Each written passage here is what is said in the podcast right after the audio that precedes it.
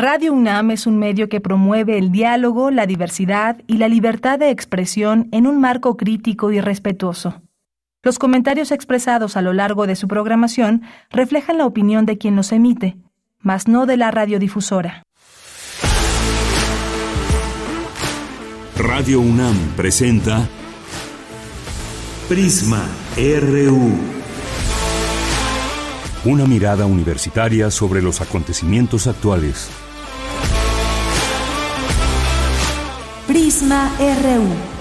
Relatamos al mundo.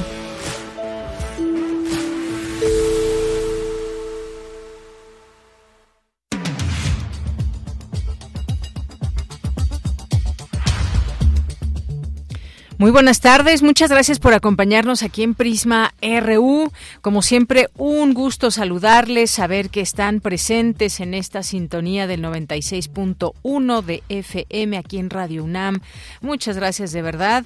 Y pues entre las cosas que vamos siguiendo del fútbol, Qatar 2022, hace unas, unos minutos pues concluyó este partido entre España y Marruecos. Perdió España, queda fuera del Mundial, uno de los favoritos con pues con muy buenos futbolistas que han destacado y pues ya quedó fuera España contra Marruecos.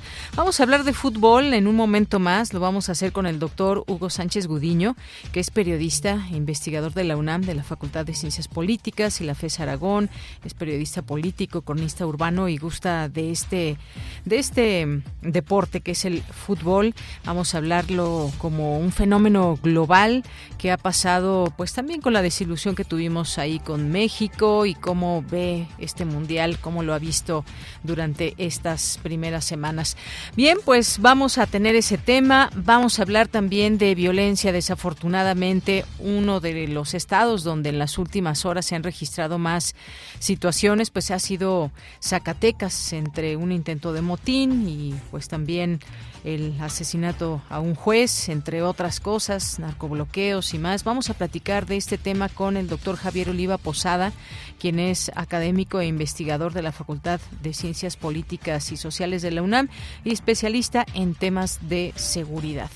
Vamos a tener hoy también en nuestra segunda hora, vamos a platicar con eh, el maestro Rafael del Castillo Torre de Mier, que como parte de estas eh, de estas entrevistas de Fundación UNAM nos va a platicar de una convocatoria, el premio Afirme FUNAM. ¿De qué se trata? Pues acompáñenos para que sepan si pueden participar y de qué se trata todo esto. Así que vamos a platicar con él, no se lo pierdan. Vamos a tener a los poetas errantes que nos van a tener aquí poesía en aeromoto. Ya les platicarán ellos de qué se trata. Sergio David estará aquí en este espacio de Prisma RU y tendremos literatura con Alejandro Toledo en su sección de En a la orilla de la tarde. Así que no se lo pierdan, tendremos cultura, información nacional, internacional, universitaria sobre todo. Recuerden este informativo universitario que les trae las noticias de lo que va pasando en nuestra universidad, en sus distintos campus, institutos, facultades y más. Así que quédense aquí en Prisma RU. Gracias a Marco Lubián en la producción, gracias a Denis Licea en la asistencia, Arturo González en los controles técnicos, Montserrat Brito en las redes sociales y aquí en el micrófono les saluda Deyanira Morán. Es la una con siete minutos y desde aquí relatamos al mundo. Relatamos al mundo. Relatamos al mundo.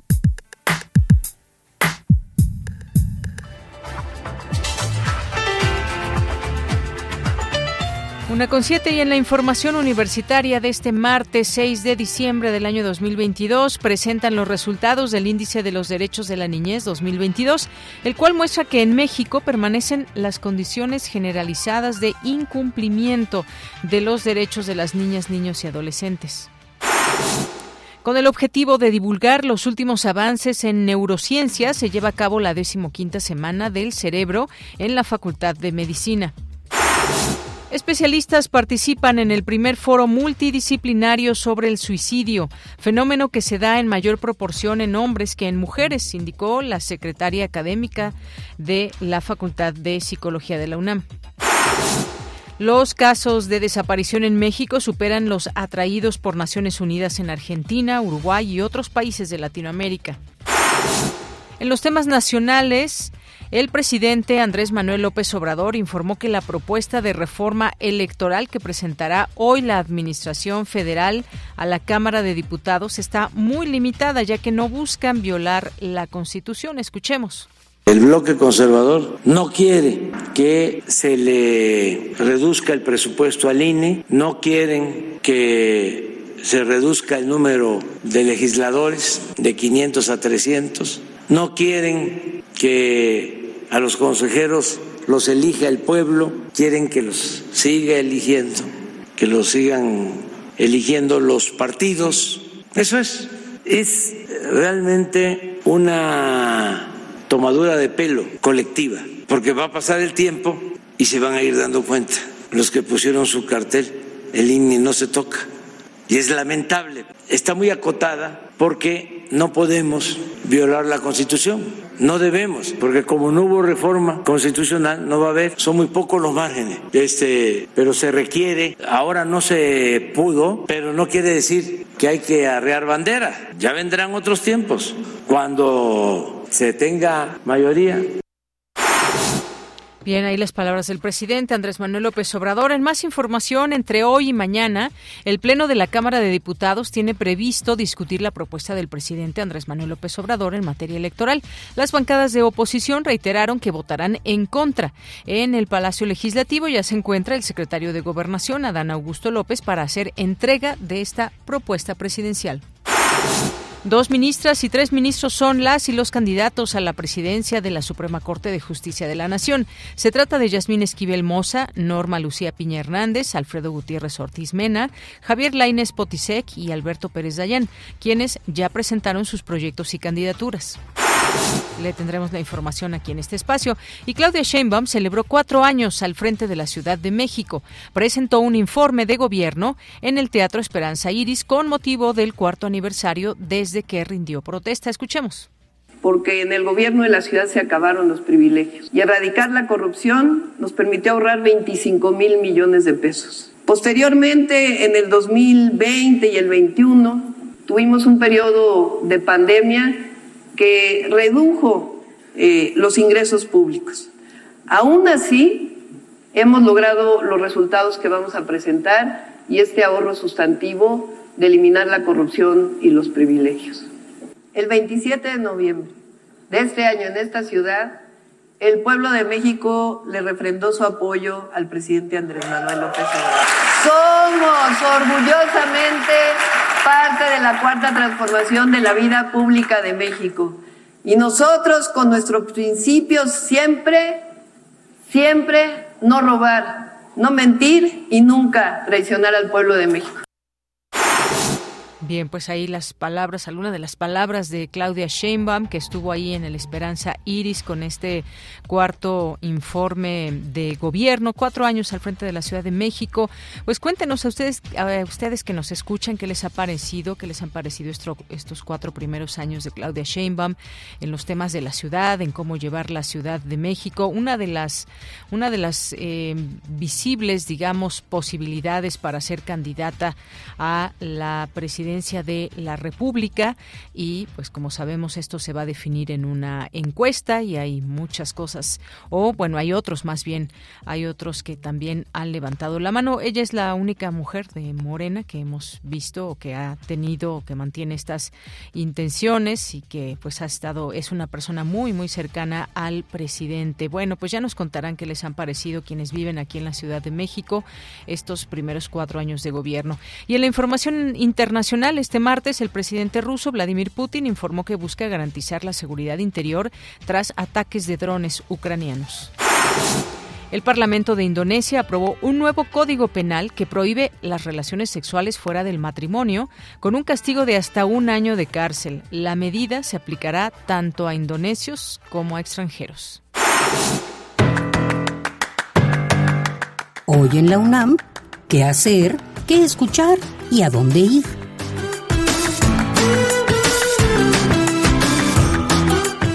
No te puedes perder Hipócrates 2.0, bajo la conducción de Mauricio Rodríguez Álvarez, que en esta ocasión nos presenta el tema Mil días de pandemia. Se contará con la participación de los doctores Samuel Ponce de León, coordinador del Programa Universitario de Investigación en Salud y de la Comisión de Respuesta al COVID-19, así como el infectólogo Alejandro Macías Hernández. Hipócrates 2.0 se transmite hoy y todos los martes en punto de las 18 horas por el 96.1 de frecuencia modulada. El Colegio de San Ildefonso te invita a participar en el taller Álbum Fotográfico Familiar, trabajando con emociones, recuerdos e historias mientras creamos, aprendemos y crecemos, que será impartido por Jorge Luis Pérez Quiroga los días sábados del 11 de febrero al 1 de abril de 2023 en un horario de 11 a 14 horas. Es indispensable contar con un dispositivo con cámara, puede ser un teléfono celular, fotografías análogas de tu álbum familiar y disponer de computadora con conexión a Internet. El taller está dirigido a mayores de 15 años. Para mayores informes e inscripciones, consulta el sitio oficial y las redes sociales del Colegio de San Ildefonso. La Sala Julián Carrillo de Radio UNAM te invita a la función del clásico navideño El Cascanueces. Es la historia sobre el nuevo juguete de una joven, el Cascanueces, recibido la noche de Navidad, cobrando vida, y después de derrotar al rey ratón tras una dura batalla, la lleva a un reino mágico poblado por muñecos. Este montaje correrá a cargo del Ballet Ensamble de México, la coreografía y dirección general de Verónica González. Asiste con toda la familia a la función que se llevará a cabo hoy martes 6 de diciembre en punto de las 20 horas en la sala Julián Carrillo de Radio UNAM. Recuerda que estamos ubicados en Adolfo Prieto 133, Colonia del Valle. La entrada es libre y el aforo limitado. No olvides traer tu cubrebocas.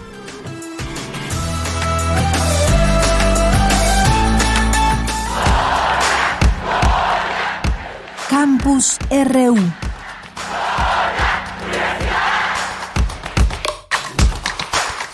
Una de la tarde con 15 minutos y en nuestro campus universitario de este martes 6 de diciembre me enlazo con mi compañera Virginia Sánchez que nos tiene la siguiente información de los resultados del índice de los derechos de la niñez 2022. ¿Qué tal Vicky? Muy buenas tardes. Adelante con tu información.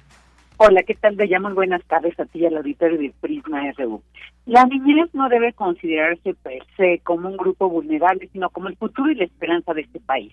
Sin embargo, hay que señalar que es un sector que sigue viviendo muchos problemas, como el impacto que tuvo la pandemia en la educación y que, como lo advierte la UNESCO, se puede estar ante una catástrofe generacional si los gobiernos y los estados no destinan presupuesto y políticas públicas para remediar los impactos generados en los dos años de confinamiento. Así lo señaló Raúl Contreras Bustamante, director de la Facultad de Derechos de la UNAM, durante la presentación de los resultados del Índice de los Derechos de la Niñez 2022.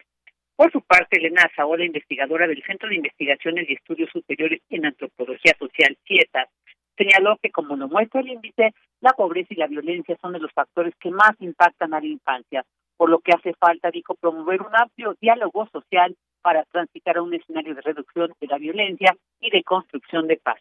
Asimismo, destacó, se trata de un documento que permite trazar un panorama general de los derechos de la infancia en México y por qué señala el significado en la limitación de oportunidades. Escuchémosla que no basta con conocer esos datos, sino que hay que dimensionar también lo que significa en términos de la limitación de oportunidades para el desarrollo, el despliegue de capacidades, el disfrute de una vida plena en donde cada niño y niña sienta que su dignidad es reconocida y que el país se esfuerza por cuidarlos y protegerlos, por darles siempre lo mejor. En tanto, Saúl Arellano Almanza del Programa Universitario de Estudios del Desarrollo Web de la UNAM y uno de los autores del documento destacó el elemento innovador en esta edición del índice. Esto es lo que dijo. Primer lugar, es un documento que lo que hace es ofrecer la medición de la pobreza a nivel estado para las niñas, niños y adolescentes. Este es un dato que el Coneval aún no tiene disponible, es una medición, una propuesta que nosotros hacemos a partir de los propios datos y el programa de cálculo que tiene el Coneval, pero el Coneval no había desagregado por entidad federativa los datos relativos a la pobreza para todo este periodo. De hecho, no los tiene desagregados para la niñez de la serie completa del 2018 al 2020. Lo que hicimos fue tomar los microdatos y estimar la proporción de niñas y niños en pobreza para cada una de las entidades federativas para el periodo 2016-2020 en las mediciones bienales que hace el Coneval.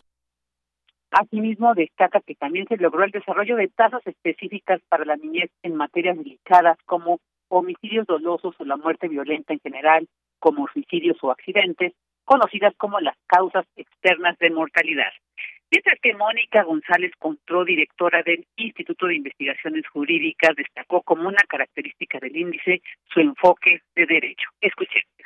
Este estudio tiene como eje rector tanto la Constitución Política de los Estados Unidos Mexicanos, el artículo primero y el cuarto, desde luego la Convención sobre los Derechos del Niño, pero de manera muy específica la Ley General de Derechos de Niñas, Niños y Adolescentes. Es decir, una legislación vigente que en la Facultad de Derecho tendremos nosotros que preguntarnos qué significa que estemos hablando de incumplimiento de derechos y si lo quieren poner mucho más dramáticamente, de una violación sostenida a los derechos reconocidos y vigentes en nuestro ordenamiento jurídico. No estamos hablando de otra cosa y me parece muy importante verlo desde esta perspectiva porque pues aquí hay muchos juristas y futuros juristas que tenemos que hacernos cargo de que esto es lo que está pasando con las niñas y los niños de México. Finalmente, Mario Luis Fuentes Alcalá, también del juez y autor del índice, señaló que con este instrumento se da cuenta que en los últimos 30 años en el país no se ha garantizado una infancia que realmente construya capacidades, habilidades para aspirar a una vida adulta digna. Y bueno, pues este índice de los derechos de la niñez 2022 se puede consultar en la página de la Facultad de Derecho de la UNAM y en la página de México Social. Bella, esta es la información.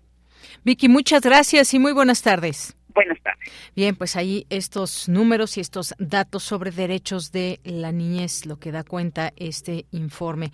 Y bueno, pues nos vamos ahora con Cindy Pérez Ramírez. Estudian el papel del Poder Judicial en el tema de desaparición forzada. ¿Qué tal, Cindy? Muy buenas tardes. Adelante con la información.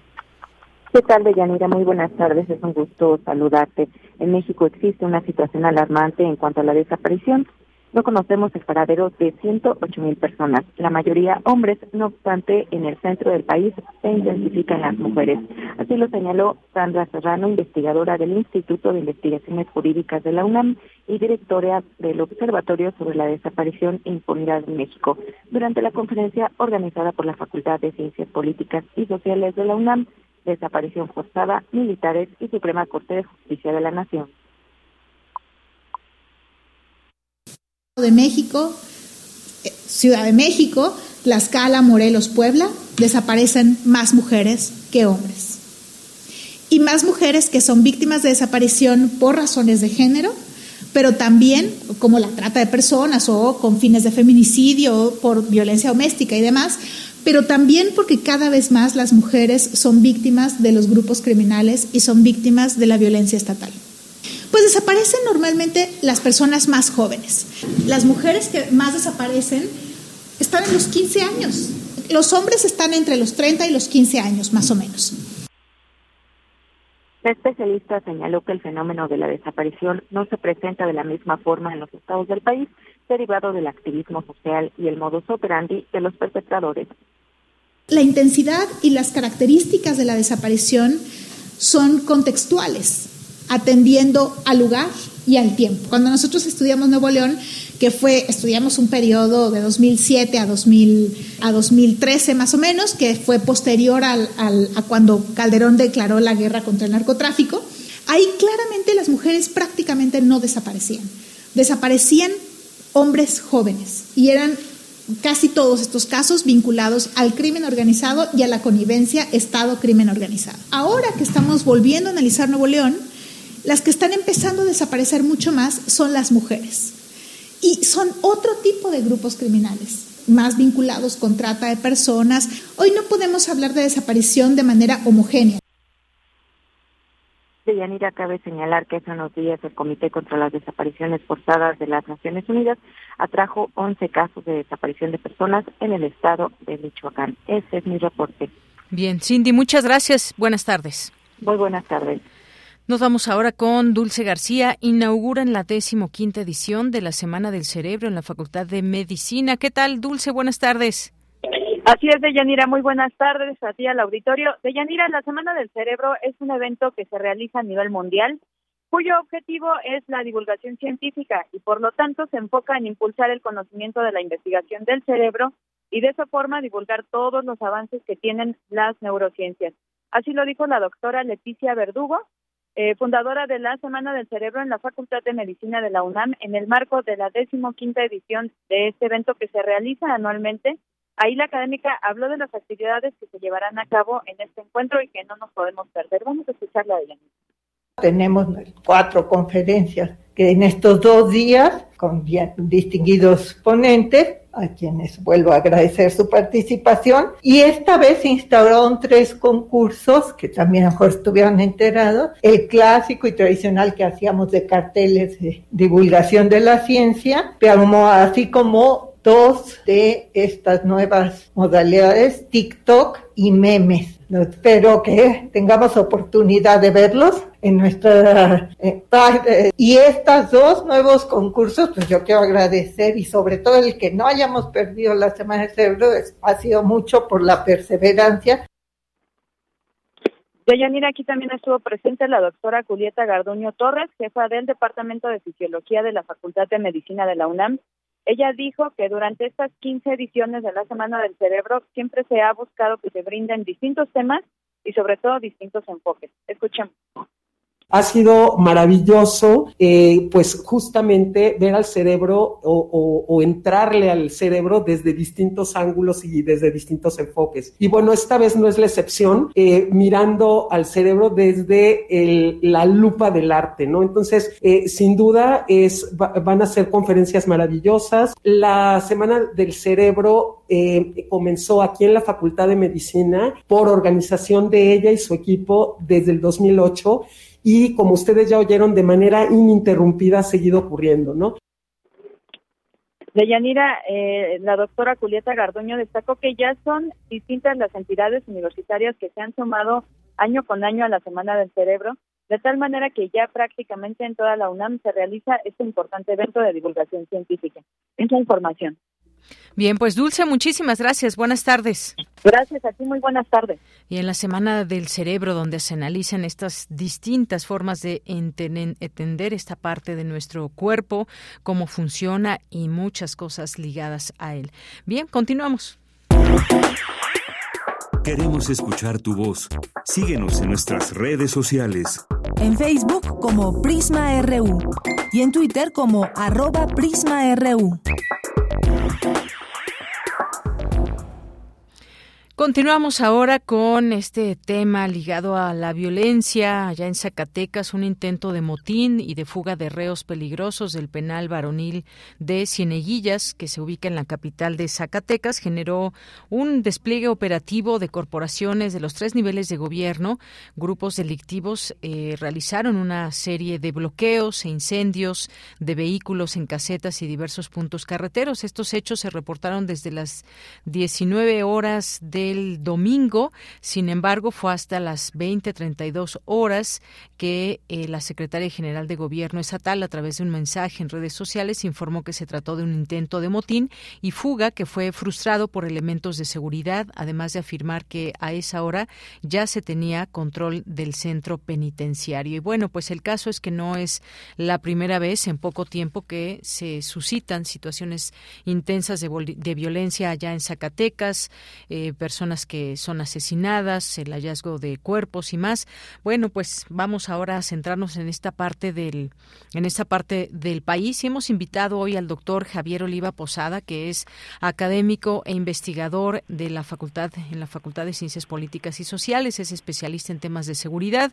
Doctor, ¿cómo está? Bienvenido, muy buenas tardes. ¿Qué tal, doña Nira? Muchas gracias por invitarme nuevamente a participar en tu gustado noticiero de Prisma. Saludos al equipo en cabina y a nuestro radio auditorio. Muchas gracias de nuevo. Pues gracias también a usted que nos permite escuchar sus análisis sobre temas que nos interesan y que son estos, por ejemplo, ligados a la seguridad y lo que está sucediendo allá en Zacatecas, que yo decía no es algo nuevo, es algo que se viene presentando y que pues hay cambios de, gobierno estatal y parecería que algunas cosas no cambian mucho. ¿Qué nos puede decir de lo que está sucediendo en esta parte de nuestro país? Bueno, mira, eh, es muy importante eh, señalar que no solamente en el caso de Zacatecas, sino otros estados como, como Colima, eh, desde luego Sonora, y otros estados que tuvieron renovación de gobierno estatal en las elecciones del 2021, han estado acusando una pendiente de violencia criminal pues notable en alguna otra oportunidad de Yanira, en Prisma, he señalado que pues sí es importante que los hombres o las mujeres que se dedican de manera profesional a la política, pues naturalmente tengan aspiraciones, que un alcalde busque ser líder del Congreso local o, el líder del Congreso local ser gobernador o un senador. Pero aparte de las apetencias personales, eh, la búsqueda del ejercicio del poder, pues este debe ir acompañado de programas, ¿no? De un demostrado conocimiento de lo que sucede en el entorno geográfico que se busca gobernar. En este caso, eh, eh, David Monreal, que es el gobernador de Zacatecas, electo en el 2021, igual que la gobernadora de, de eh, Colima, en el caso de Alfonso Durazo, por mencionar estados que notablemente han tenido un repunte de violencia en el estado de Sonora pues lleguen sin eh, un planteamiento específico, articulado, eh, coordinado en materia de seguridad pública y, una muy desafortunada declaración del gobernador Zacatecas al inicio de su mandato, cuando comenzaban justamente estas expresiones de violencia extrema, pues señaló que eh, el, el, recurso que tenía el gobierno del Estado pues era encomendarse a Dios y no no no estoy hablando en términos irónicos ni mucho menos es, textual lo que estoy diciendo.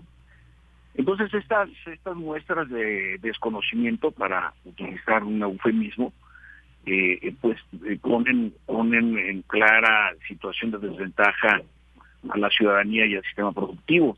No solamente esto de Yanira sino que hace una semana asesinaron ni más ni menos que al al general Urquiza Padilla, comandante de la Guardia Nacional para todo el estado de Zacatecas. Así es. Y en el fin de semana pasado, al juez, de lado, asesinaron a un juez, ¿no? A un, juez, de, control. cargo.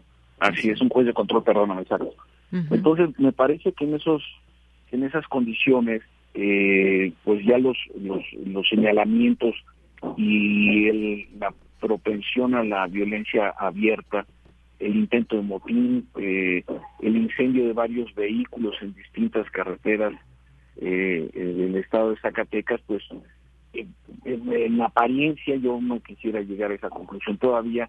Da la impresión que en algunos momentos pudiera salirse ya de, de control. Han suspendido las clases en varios municipios como Sombrerete o Fresnillo como consecuencia de la de la violencia criminal. Entonces sí es algo eh, es verdaderamente notable el escalamiento, el desafío, me refiero al homicidio de un general en el activo, no estaba retirado, tenía apenas un año de haber sido designado como comandante de la Guardia Nacional. Entonces esto, ahí en Zacatecas, entonces, esto de Yanira pues es, eh, eh, es una muestra, insisto, de que pues más allá del voluntarismo que podemos eh, comprender en las aspiraciones políticas de quienes buscan determinadas posiciones de elección, pues deben ir acompañadas de un programa consistente, serio, bien articulado, bien diagnosticado para poder atender una problemática tan seria como es la inseguridad pública. Pues sí, se activa un foco rojo en otro en otro estado más, en este caso Zacatecas. Usted mencionaba Colima, pero también tenemos eh, tenemos Guanajuato, entre otros, porque todos los días nos enteramos de situaciones que hay en ciertos lugares, ciertas zonas, y lo que siempre recordamos en estos momentos es, eh, pues, de qué manera se trabaja con eh, pues con la federación, los estados, los municipios y demás, pues se pueden observar distintas situaciones en cada uno de los estados, qué está pasando o cuáles son las características de un Zacatecas, de un Guanajuato, cómo está pues el paso o el control de ciertos eh, cárteles de, de la droga en nuestro país. Hay una recomposición que se va haciendo y pues básicamente y en muchos en muchas eh, ocasiones es control de territorios o en este caso hubo un, un motín que pues como dicen las autoridades se logró se logró eh, pues contener. Sin embargo, pues ahí está latente las posibilidades que hay y todo lo que pueden generar un miedo, un terror hacia la población que pues no tiene nada que ver con esto, pero al ver bloqueada una carretera, incendiados autos y demás, pues no es para menos que se tenga temor. Y eso es parte también de las reacciones que hay de grupos delictivos en el país, cómo ha sido y quizás ya para ir eh, pues entrando en esto que tiene que ver con la estrategia de seguridad a nivel a nivel nacional. Se llega ya al final de estos primeros cuatro años de, gobierno, pues eh, un poco hacer estas referencias y esta forma de trabajo, doctor, también. Sí, en efecto, doña acabas de señalar algo muy peculiar, no por decirlo de alguna forma. Eh, en la semana pasada se publicó en el diario oficial de la Federación la Estrategia Nacional de Seguridad Pública 2022-2024 primero a mí me llama la atención, eh, muy, muy, de manera muy subrayada, pues el carácter cronológico de la publicación, es decir, eh, menos de la segunda mitad del sexenio estaría comprendida en ese programa, los indicadores que se plantean allí, eh, la, la, forma de alcanzar las metas, etcétera. Sí, sí, eh, me parece que hay, y voy a apuntar en otras oportunidades, sí me parece que hay un, eh, un elemento eh, muy importante que, hace falta en estos planteamientos, que es una visión articulada en donde los eh, aspectos como la administración de los reclusorios a nivel estatal, donde varios, la mayor parte de ellos desafortunadamente se encuentran bajo el control de los propios internos, ¿no? La ausencia de las corporaciones policíacas o, su debilidad estructural de las policías municipales y de algunas policías estatales. Y pues este este conjunto de, elementos pues evidentemente nos explica que en algunas partes de la república estemos eh, eh, enfrentando esta esta problemática. En días en días pasados está discutiéndose si es si es eh, veraz o no un video dado a conocer en las redes digitales de comunicación por una organización criminal de que se encuentran ya en Milpalta, eh, están que si es cierto o no o no lo es, pero de, alguna forma lo, lo, lo real, lo específico, lo concreto, lo demostrable, es que hay expresiones en donde hemos pasado líneas rojas que pues eran eh, en otro momento hubieran sido pues impensables, no no digo que imposibles, pero no no estaban en el en el esquema o en la posibilidad de que se eh, manifestaran. Entonces ahí es donde me parece tenemos un, problema muy muy serio eh, donde nos hemos estado ido nos hemos ido acostumbrando. A octubre fue el mes más violento del año después de mayo. Es decir como si estuviéramos sumados en una en un proceso estadístico en donde eh, estamos a la expectativa de que desafortunadamente y de manera violenta se supere un mes a otro o cuál es el promedio de homicidios diarios en el país que hasta hasta el último día de de, noviembre iba aproximadamente en 88 homicidios promedio al día. Pues me parece que es darle una carta de, si me permites la expresión coloquial darle una carta de naturalización a la expresión de la de la violencia, no solamente con esos delitos, a mí me parece que otro eh, eh, muy grave promedio en el país desaparecen 26 personas al día, eh, mueren o desaparecen 10 mujeres promedio al día y estamos anestesiados, o sea, no, no hay mayor efecto o reacción, ya no digamos de las fuerzas políticas o, o de las estructuras gubernamentales a nivel local o federal, sino de la propia sociedad, ¿no? Eh, observamos o padecemos eh, impactantes noticias en esa materia que no, no, no, no me gustaría expresarlas en esta entrevista, pero que pues resultan eh, francamente traumáticas sin que haya la, pues, la menor reacción en ese, en ese sentido. Así es, doctor, y es que hay muchas situaciones en este en este sentido y sobre todo la información que va surgiendo, siempre queremos o estamos atentos de escuchar las cifras que se van dando, si bajan los índices, si suben. Eh, hace unos días el eh, la Secretaría de Seguridad y Protección Ciudadana pues afirmó que la seguridad en México está mejorando. Eh, por otra parte, pues desde la mirada de activistas hay un retroceso con estrategias de seguridad. Vemos también a partidos de oposición que critican la estrategia federal de, de seguridad y sin embargo, pues bueno, estas son las realidades que tenemos. Hay conteos, claro, de pues de homicidios, homicidios dolosos, de pues la numerología de la seguridad o inseguridad pública, pero pues también está esa percepción personal que cada quien tiene dependiendo del lugar donde se encuentra. Hay gente que, pues sí, en México se siente muy segura, hay zonas que podríamos decir pues muy seguras respecto a los índices tan bajos que se tienen de eh, delictividad, pero pues hay otras zonas en donde la percepción y no solamente de algunas personas que viven cerca de donde ha habido bloqueos o incendios, sino en general, quizás no tanto como Estado, decir que todo un Estado es, eh, es inseguro, pues sería muy atrevido de mi parte, pero sí algunas poblaciones específicas en cada Estado, sí se puede hablar de ello, y yo creo que que la suma sería un poco larga, ¿no, doctor? Lo señalas muy bien, yo por eso en mis eh, planteamientos y, análisis no, no me refiero a Jalisco Nueva Generación, porque es justamente criminalizar a todo un Estado, ¿no? yo me refiero a esa organización como nueva generación o eh, nunca jamás expreso el cártel de Sinaloa. Me refiero a la organización criminal encabezada por Ismael Zambada y los hijos de Joaquín Guzmán. Me tardo dos o tres segundos más, pero evito criminalizar al Estado de Sinaloa o, a la, o al cártel de Caborca, ¿no? en el caso de Sonora. Claro, como si todos los lugares, en todos esos lugares, todos se dedicaran a eso, pues no. Exactamente, o todos los pobladores se dedicaran a eso. Exacto.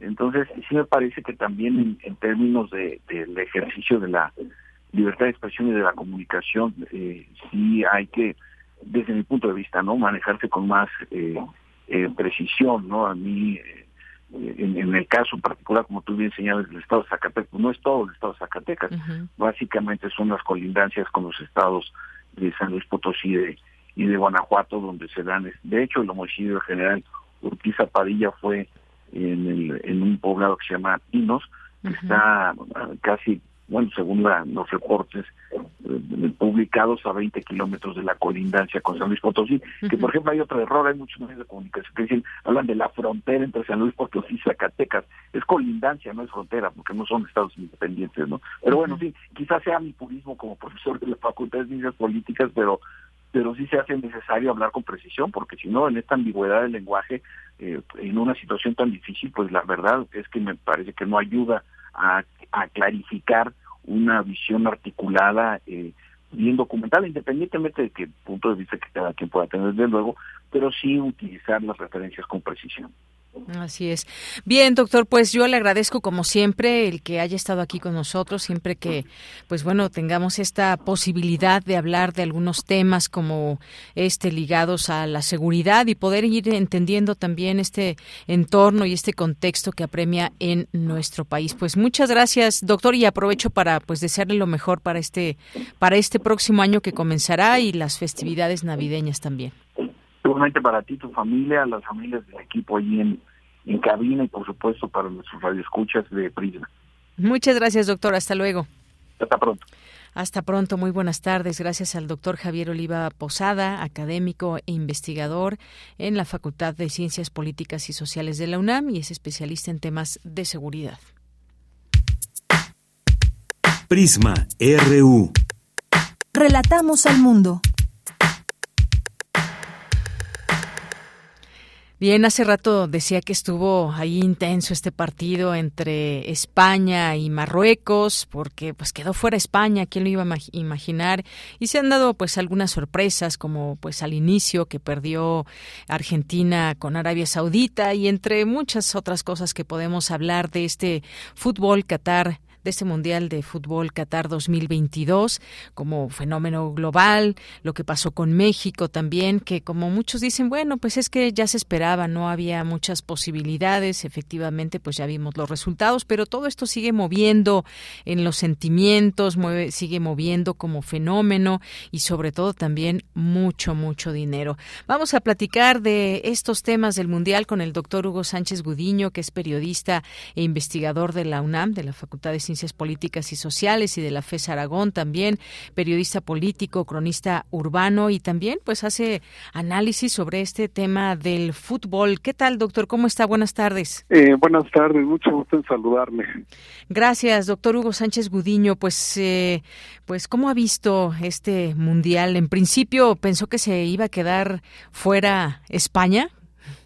Eh, no, definitivamente pensábamos que este eh, país ibérico era uno de los favoritos, al menos así estaba en las tendencias, pero bueno, este resultado de hoy de nueva cuenta también nos eh, ejemplifica que el, fútbol es como una montaña rusa que nos eleva a millones de, aficionados y fanáticos en este mundo globalizado, pero no sabemos la caída, qué resultados tendrá entonces, lo que hoy ocurrió con España y Marruecos nos indica, eh, nos viene a confirmar lo anterior, aunque lo que ocurrió el día de ayer con el, equipo brasileño y, de nuevo esta exhibición del llamado Juego Bonito, pues eh, nos reconforta saber que en este mundial globalizado, en un mundo árabe, eh, veremos más allá del espectáculo, digamos, comercial, veremos este eh, fútbol y este deporte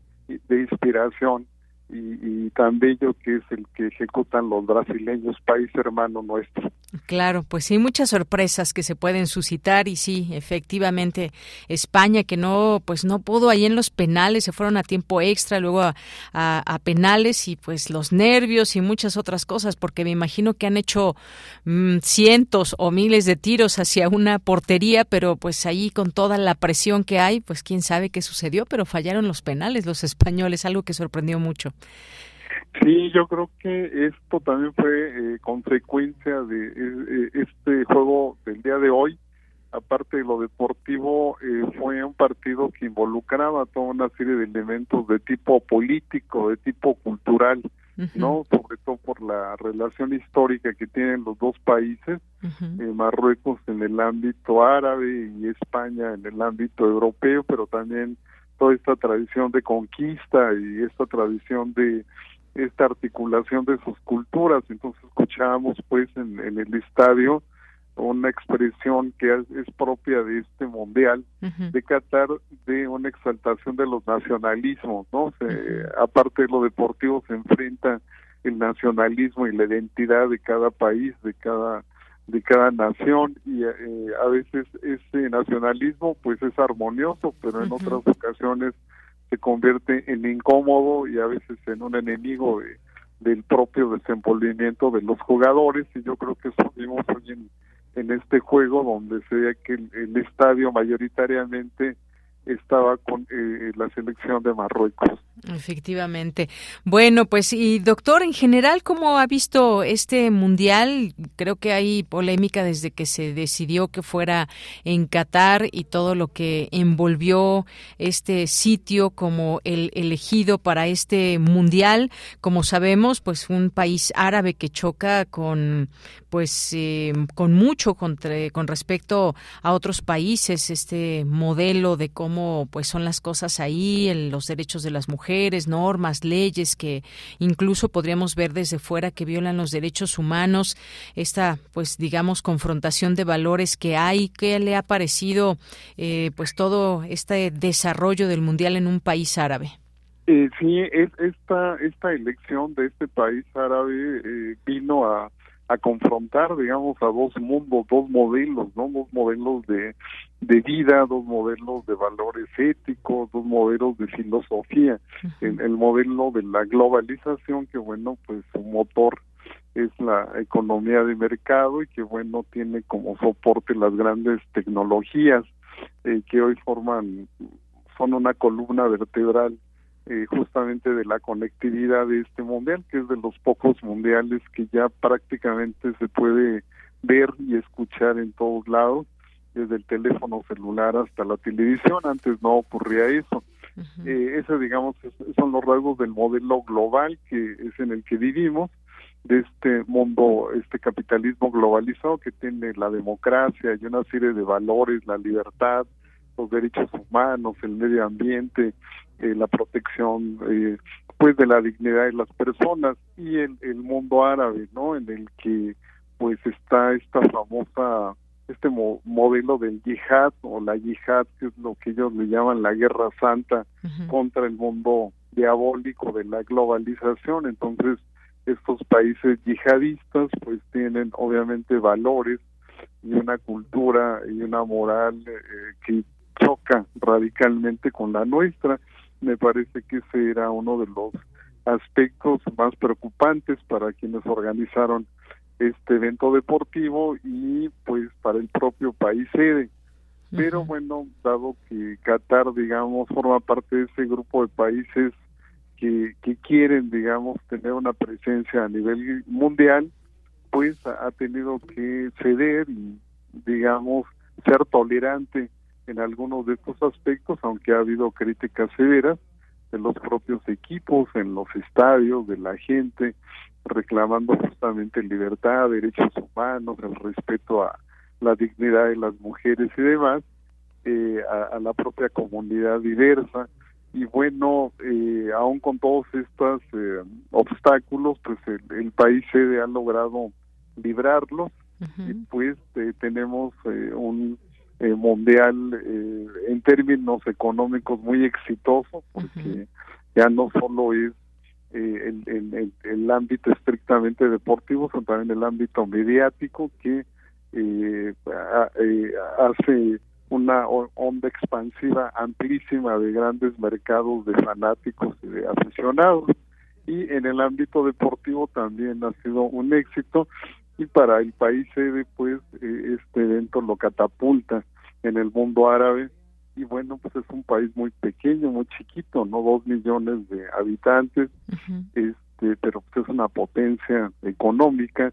Y bueno pues ellos quieren formar parte de este nuevo mapa mundial Así es, también todas esas implicaciones interesante observarlas porque no solamente todo es eh, juego, sino también tiene implicaciones económicas muy muy grandes, e incluso también políticas. Y respecto al fracaso de México en este en este mundial, doctor, ¿qué nos puede decir? Siempre se elevan las expectativas, ahora sí, quizás podemos ganar a tal o cual eh, contrincante en tal o cual partido, pero pues tuvimos un resultado que todo mundo ya conoce, pero qué decir de este de este fracaso más allá de un marcador que pues dejó fuera a nuestro país.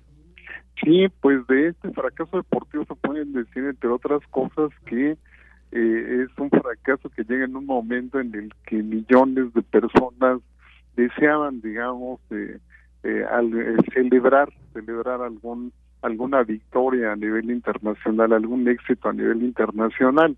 Eh, los datos que se dieron a conocer del número de personas que vieron el partido eh, México-Argentina fueron 40 millones, o sea, 40 millones de mexicanos se conectaron ese día y no eso significa que el, el último juego, que si bien es cierto México lo ganó con Arabia Saudita, finalmente perdió la eliminación, yo creo que habrán sido unas 50, unos 50 millones de personas.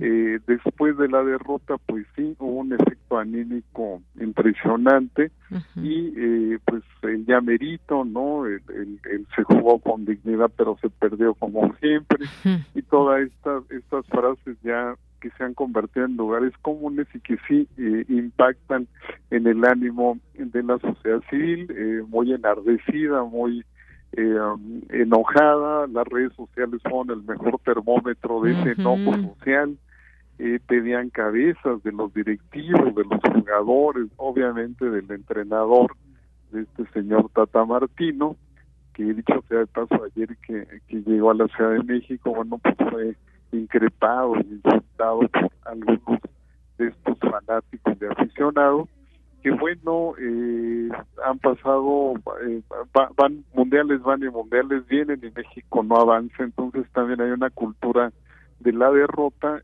pero pues en la medida en la que eh, los medios de comunicación ya en este mundo hiperconectado amplían más su cobertura, pues sí, el, el enojo, la ira social es mayor y obviamente el impacto anímico también pero eh, los mexicanos eh, acostumbrados a esa cultura de la derrota, cuando eso ocurre, generalmente adoptan a un país hermano, ¿no? Históricamente desde pues el mundial que se hizo aquí en México en 1970 y el siglo pasado pues los mexicanos cuando México pierde adoptan a Brasil, ¿no? Y ahora pues Brasil eh, está respondiendo a, a esa expectativa y bueno, allí digamos que su frustración y su derrota la cobijan. Y bueno pues esa ha sido la historia eh, circular en México que se repite cada cuatro años. Híjole, pues sí, sí, el fútbol, un partido se gana con goles, pero para llegar a los goles también hay que tener una preparación eh, estratégica de cada eh, uno de los equipos. Está su entrenador, están los jugadores que son elegidos por su, pues por su experiencia, porque son los mejores, entendemos, pero pues hablar de un proyecto que se tenga en México para hacer un proyecto que triunfe, un proyecto que, que, mm, digamos que destaque en general. Nos falta mucho, doctor, ¿qué tendría que cambiar para que México fuera una potencia mundial? Quizás un, un equipo pensarlo como Argentina, como Brasil, si estamos pensando de este lado de América. ¿Qué es lo que falta? ¿Qué, qué visión nos, nos hace falta desde México en este sentido?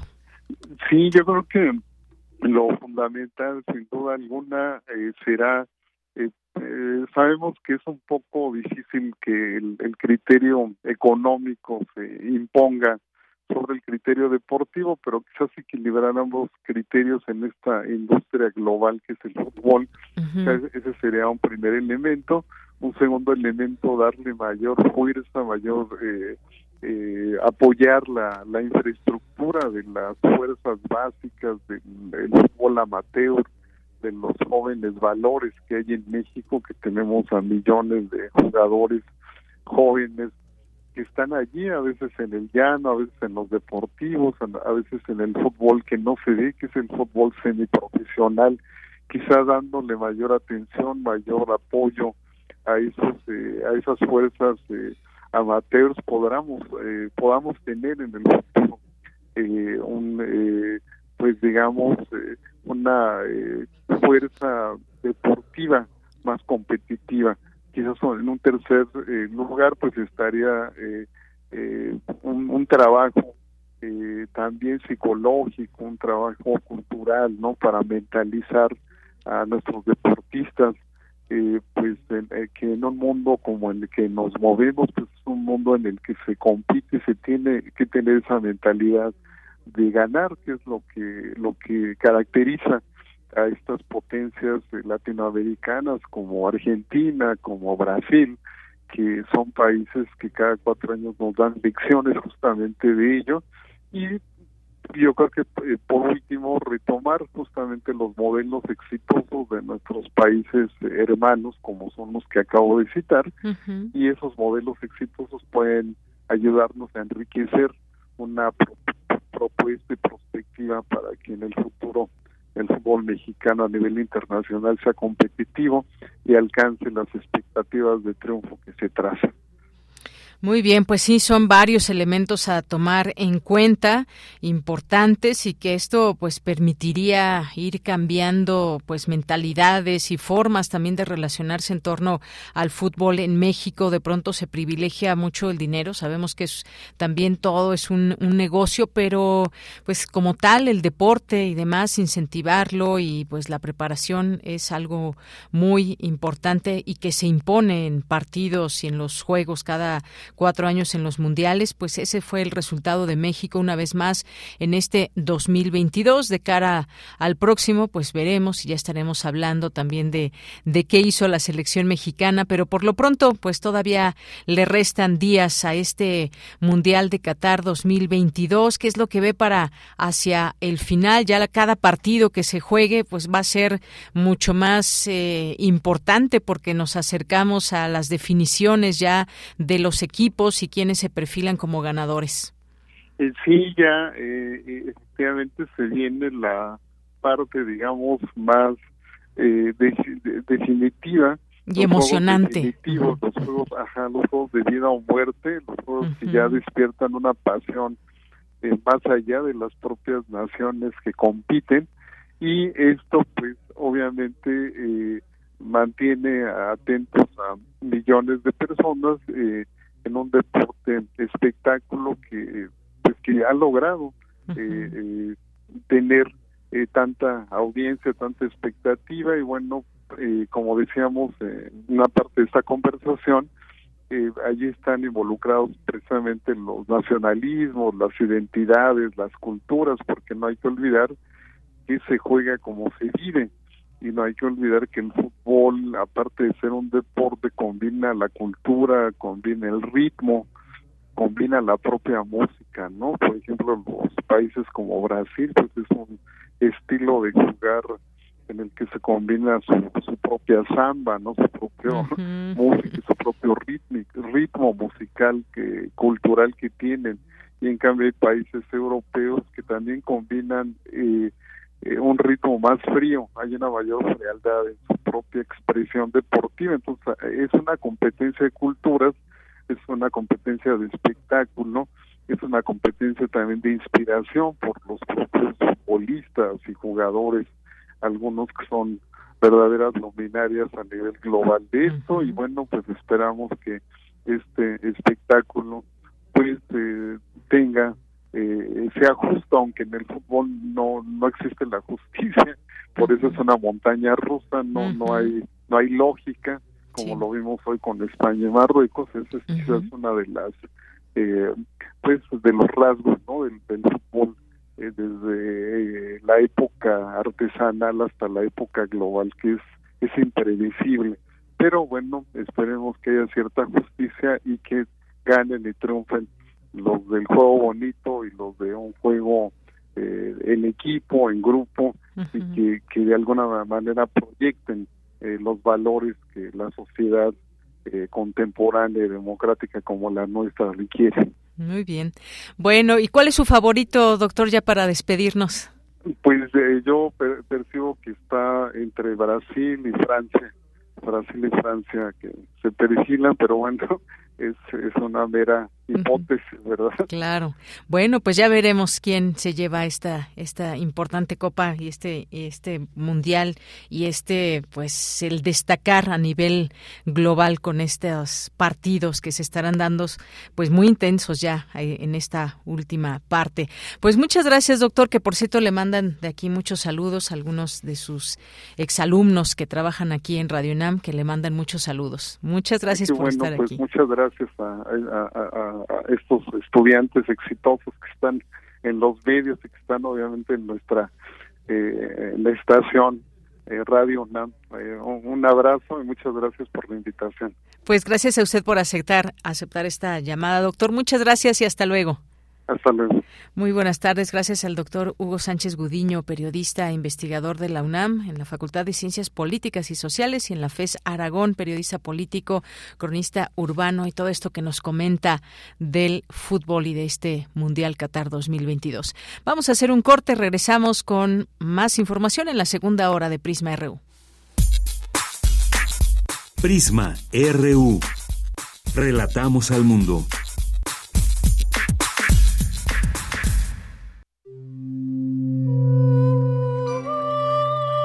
860 de AM. 96.1 de FM. Comenta en vivo nuestra programación. Facebook Radio UNAM. Twitter arroba Radio UNAM.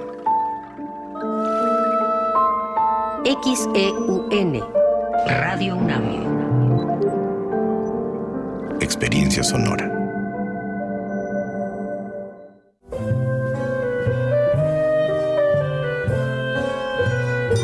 Gabinete de Curiosidades. Explora con Frida Rebontulet y sus almas hertzianas las sonoridades extrañas, antiguas o poco conocidas que las sombras del tiempo nos han dejado. Únete a esta expedición todos los sábados a las 5.30 de la tarde por el 96.1 de FM o en radio.unam.mx. Radio UNAM, Experiencia Sonora. Recibes, metal vibrante, brisa que orienta a los extraviados y estremece a los amorosos. La música para trompeta, salsa, jazz, balada, está en Viento de bronce. con Juan Arturo Brennan, lunes a viernes 6.40 de la mañana y 15 horas. Radio UNAM. Experiencia sonora. Somos el TCDMX. Y seguro nos conoces por qué. Somos el árbitro antes, durante y después de una elección en la Ciudad de México. Verificamos las decisiones en pueblos y barrios originarios, partidos políticos Y de participación ciudadana. Date cuenta, protegemos tus derechos político-electorales. Tribunal Electoral de la Ciudad de México. Garantizando justicia en tu elección. Las modas vienen y se van. Y hoy, el cristal o metanfetamina está de moda. Pero lo que viene y no se va son sus efectos dañinos. El cristal quita el hambre y el sueño, provocando alucinaciones y psicosis. Es muy agresivo para el cuerpo y la mente. Ahora el narco le añade fentanilo para engancharte desde la primera vez. Y el fentanilo mata. No te arriesgues. Si necesitas ayuda, llama a la línea de la vida 800-911-2000. Secretaría de Gobernación. Gobierno de México. El Museo Universitario del Chopo trae para ti La isla quiere decirme algo. Exposición del artista mexicano Eduardo Avaroa, que reúne piezas creadas durante una residencia de creación en Nueva Zelanda. Dibujo, pintura, escultura y videos conforman esta muestra que enfatiza la materialidad de los procesos tecnológicos y de comunicación de las sociedades actuales. Galería Rampas del Museo Universitario del Chopo. Museo Universitario del Chopo y la Coordinación de Difusión Cultural UNAM invitan.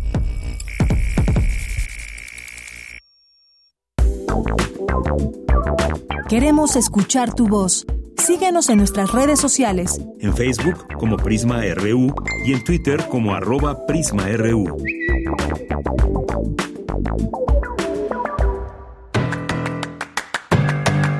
Mañana en la UNAM, ¿qué hacer?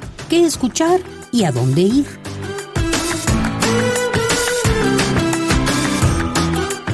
El Instituto de Investigaciones Estéticas de la UNAM te invita a la presentación del libro El Poder Judicial en México durante la Primera República Central, 1836-1843, de Manuel Heredia González. Las citas el próximo viernes 9 de diciembre, en punto de las 10 horas, en el Salón de Actos del Instituto de Investigaciones Estéticas, en Ciudad Universitaria. O sigue la transmisión en vivo a través de sus redes sociales.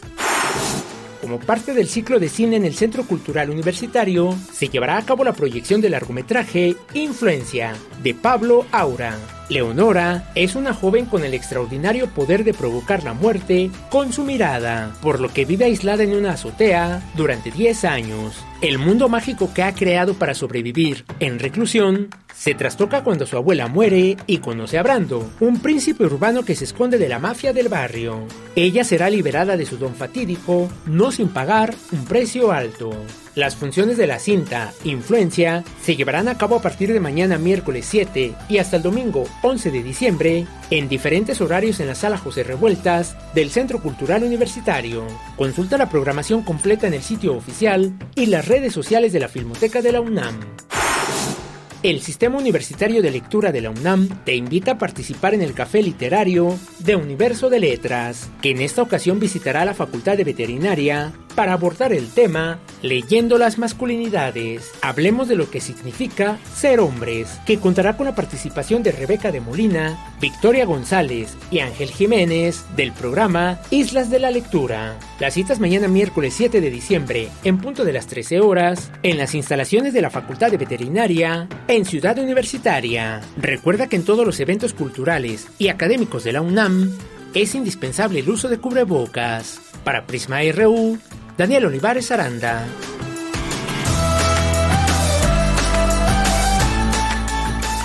Bien, estamos de regreso aquí en Prisma RU en esta segunda hora. Iniciamos esta segunda hora y hay mucha información que compartir con ustedes.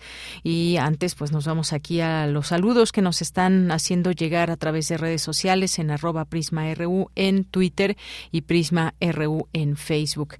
Gracias por aquí a que nos escucha Refrancito. Bueno, antes que nada quiero mandar una felicitación a Mayra Elizondo. Es una de nuestras radioescuchas que también siempre nos sigue, comenta, está muy pendiente de las invitadas, invitados, comenta. Muchas gracias siempre por esa sintonía atenta, por esa oreja atenta, Mayra Elizondo. Te mandamos muchos saludos y abrazos y felicitaciones desde aquí. Que la pases muy bien, que siga siendo eh, una excelente radioescucha de Radio NAM y de Prisma RU, por supuesto, y que pues te vaya muy bien, que recibas muy bien este año nuevo tuyo y que esté lleno de buenas sorpresas. Así que donde quiera que te encuentres, un saludo de Prisma RU y una felicitación que pues te feliciten y que te consientan mucho. Mayra Elizondo, un abrazo. 6 de diciembre. Y bueno, ya nos juntamos varios sagitarios aquí, ¿eh? Ayer David, ahora Mayra. Y bueno, los que se sumen en la lista de decembrinos. Bien, pues muchas gracias, Mayra. Un abrazo. Y ahora mando saludos aquí a algunas personas que nos están haciendo el favor de escribirnos como refrancito. Nos dice lo que vimos en el Mundial con la selección mexicana fue fiel reflejo de una federación de intereses antes que deporte, de influencias antes que talento y por otro lado el manejo social y abusivo con la afición, sin contar el ridículo eh, uso el ridículo uso de su desempeño con fin político. Muchas gracias, Refrancito. También nos dice buena y calurosa tarde. Me declaro molesto por la forma, selección y manejo de la sede por la corrupción y abuso del fútbol, pero es un deporte intenso y fabuloso. Los que nos gusta o jugamos podemos resistirnos a ver un juego como el de hoy, España-Marruecos, que fue épico. Muchas gracias, Refrancito. Yo solamente alcancé a ver los penales, pero sí, estuvo ahí cardíaco. Todos los penales fallados por España, imagínense. Periódico Goya un saludo a nuestras amigas y amigos de este periódico eh, que ya pues siempre les, les invitamos a leer y no solamente a leer, sino a participar.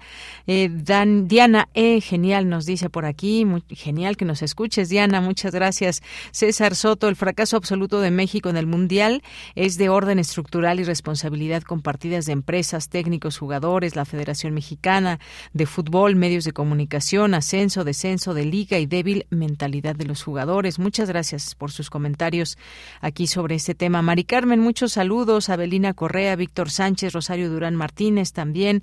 Gracias por este, este gift tan bonito aquí de un, de un pollito haciendo pilates o yoga. Muchas gracias, Rosario.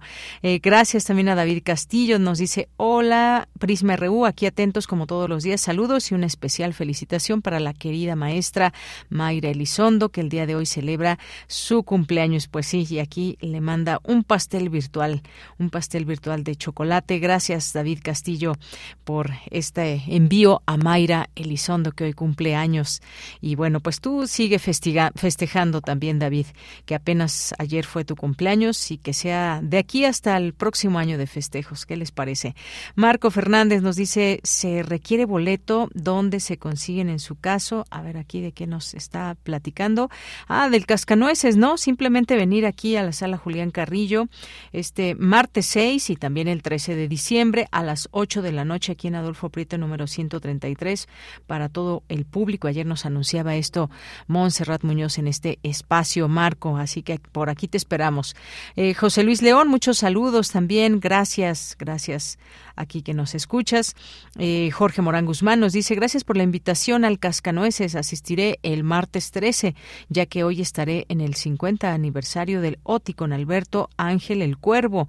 Saludos cordiales para Deyanira, equipo Prisma RU, Radio e Internautas y España fuera del Mundial. Así es, Jorge, y que pues aquí te recibimos en este espectáculo del Cascanueces el próximo martes 13 de diciembre. Tormenta de Nieves, muchos saludos también. Únete Tepeyac, que tiene, que pues tuvo también mucho impacto su entrevista sobre el tren Maya. Ya la publicaremos muy pronto, en tanto esté nuestro podcast ya también muy pronto arriba y les podamos enviar esta liga para que escuchen. Quienes no escucharon esta entrevista sobre el tren Maya la puedan escuchar y quien quiere volverla a escuchar también lo puede hacer. Verónica Ortiz Herrera, muchos saludos. Eh, Social Housing Co. también muchos, muchos saludos. Eh, a Katy McCafferty, muchos saludos también. Y Gracias a todas las personas que por aquí se hacen presentes. Arturo Sánchez, eh, David Rabi, muchas gracias. También Maribel Ruiz Martínez y Abimael Hernández, Joel Cabrales, muchas gracias. Eh. Quirós también, Mario Navarrete, eh, y a todas las personas que pues nos quieran hacer llegar algún comentario a este espacio. Diana E. Marco Fernández, ya también mencionábamos, muchas, muchas gracias. Y vamos a continuar con la información en esta segunda hora, porque todavía tenemos mucho, hay que darnos prisa. Cristina Godínez, especialistas participan en el primer foro multidisciplinario sobre el suicidio. Adelante, Cristina. Buenas tardes, Deyanira. Un saludo para ti y para el auditorio de Prisma RU. El suicidio es un tema muy importante que se debe trabajar en todos los ámbitos, como el educativo, laboral y familiar. Y es que de acuerdo con diversos estudios se ha visto que en América Latina el incremento va en ascenso. Así lo señaló Elsa Marisol Hernández Gómez, secretaria académica de la Facultad de Psicología de la UNAM, en la inauguración del foro organizado por la Secretaría General del Estunam y su Centro Integral para el Desarrollo de la Equidad de Género. La importancia que tiene el tema no es menor. Es una temática que es bastante complicada y que debemos atender de una manera estructural, no de una manera simplista, sino de una manera estructural que podamos abordar desde diferentes situaciones, problemáticas, paradigmas, etc. Algo que me gustaría mencionar y que la doctora Medina Mora menciona en todas sus investigaciones es que efectivamente el suicidio se da en mayor proporción en hombres que en mujeres. Y en sus estudios ella ha encontrado que hay un aumento en hombres del 9.5 en cuanto a el incremento en tasa de mortalidad y del 2.0 en mujeres. Y que el número de hospitalizaciones incrementó el 47%. Carolina Mendizábal, psicoterapeuta, habló de la importancia de la salud pública en la atención del suicidio. Se está aperturando varios centros de salud porque he dado nivel doctorado en salud pública en la atención precisamente al suicidio. En el momento que no puedas abrir estas emociones y no las sepas hablar y no las sepas reconocer, van a colapsar tus estructuras. Y esas estructuras colapsadas vas a buscar el ejemplo de una persona que haya salido adelante y vas a tener varias, pero esa no es tu situación. Por más difícil que sea una situación que hayas vivido, vas a tener recursos en los cuales tengamos. Jorge Raúl Barrera Velázquez, antropólogo y tanatólogo, hizo énfasis en hablar de este fenómeno y de las estrategias de intervención psicológica. La mejor estrategia de prevención a este fenómeno que llamamos suicidio es la educación.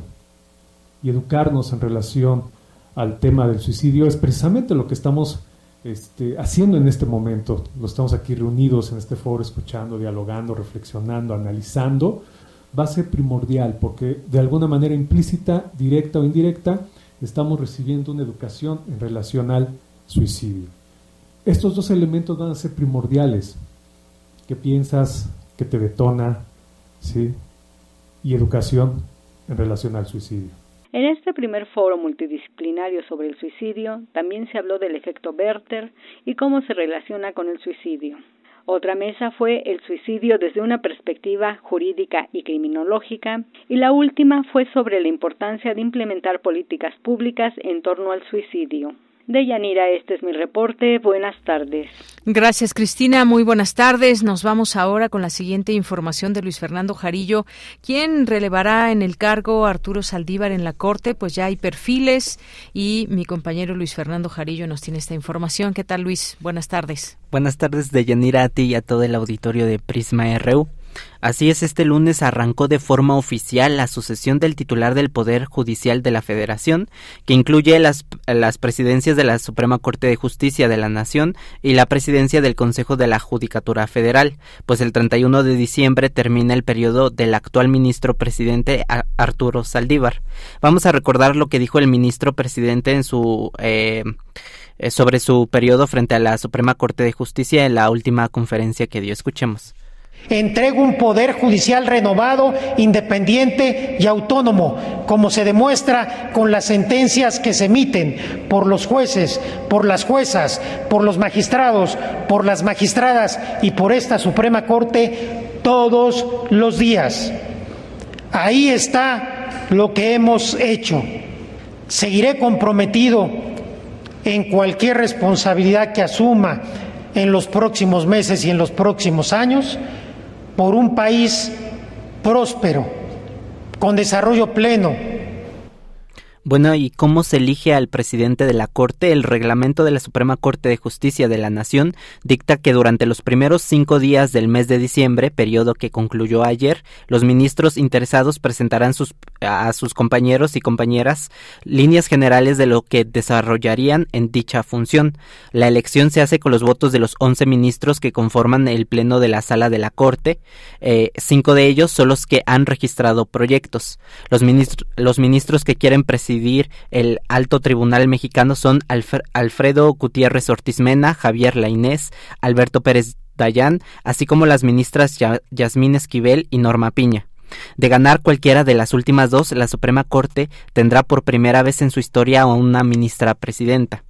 Para que un ministro sea electo presidente, deberá obtener al menos seis votos. Si ningún ministro obtuviera la mayoría requerida, se celebraría una nueva votación en la que solo participarán como candidatos los ministros que hayan obtenido en la primera ronda el mayor número de votos, así hasta alcanzar seis votos o más a su favor. La votación será el próximo lunes 2 de enero en la primera sesión pública del Pleno eh, del año, la cual será presidida por el ministro decano Luis María Aguilar Morales.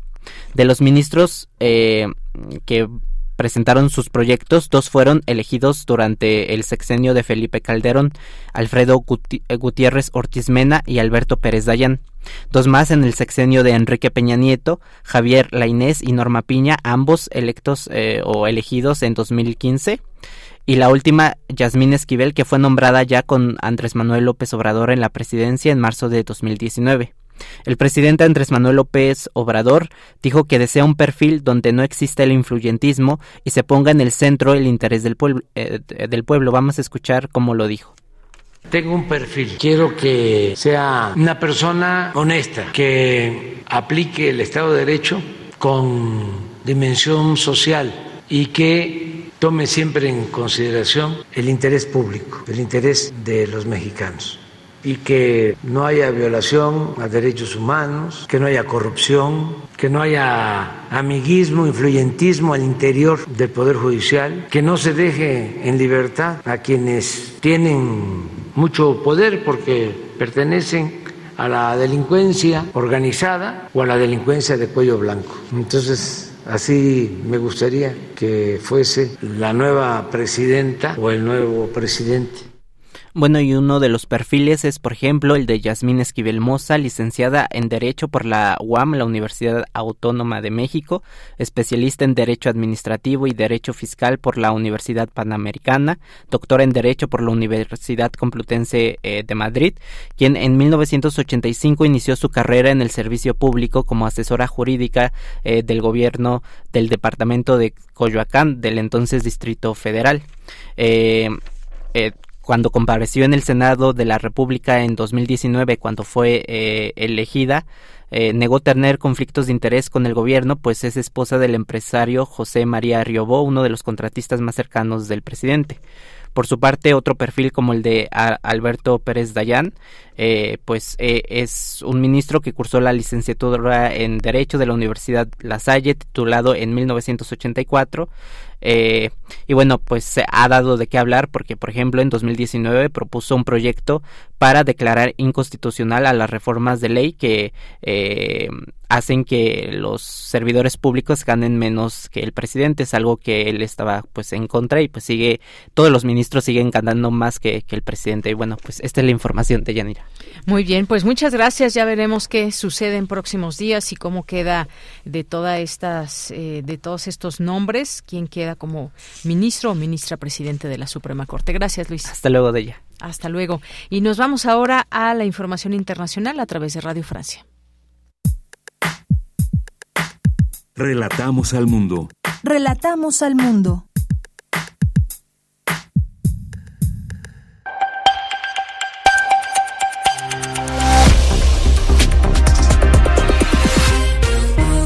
Bienvenidos a este flash informativo de Radio Francia Internacional. Pilar Pérez lo hace en los controles. Hoy es martes 6 de diciembre. Vamos ya con las noticias. Andreina Flores.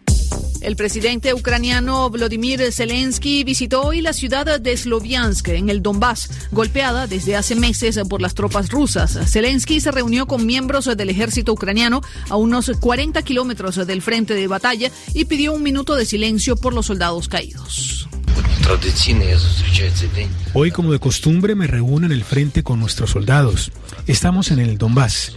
La zona de guerra es más grande, la lucha es más dura, el precio es más alto pero lo que permanece inalterable es su coraje, su resistencia, su voluntad y por lo tanto nuestra libertad, su indomabilidad y por lo tanto nuestra independencia.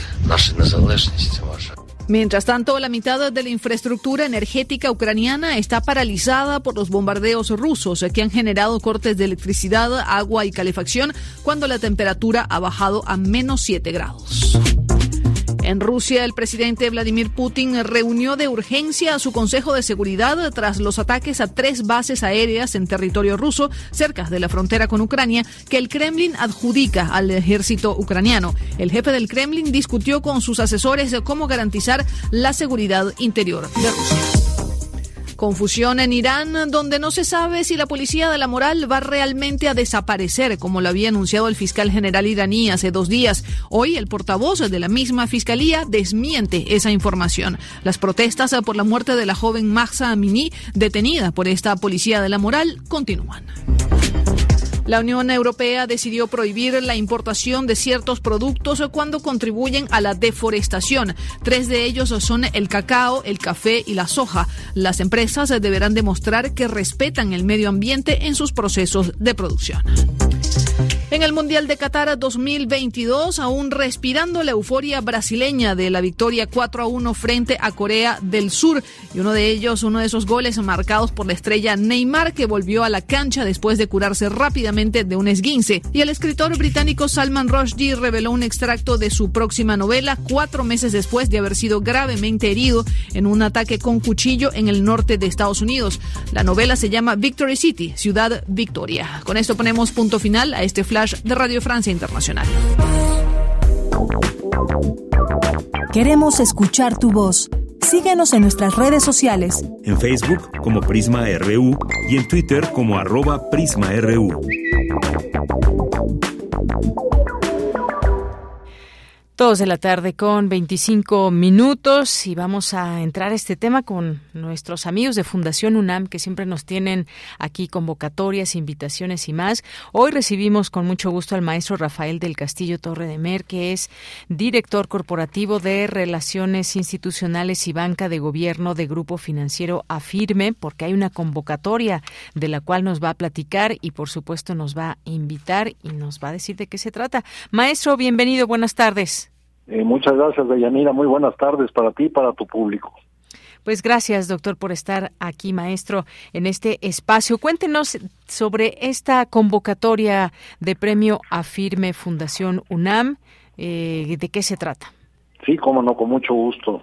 Mire, eh, ya tenemos tres años de estar trabajando junto con la Fundación UNAM, apoyando el tema de becas para muchachos de la universidad, el tema alimentario, eh, para temas de desarrollo en la parte de biotecnología en Querétaro.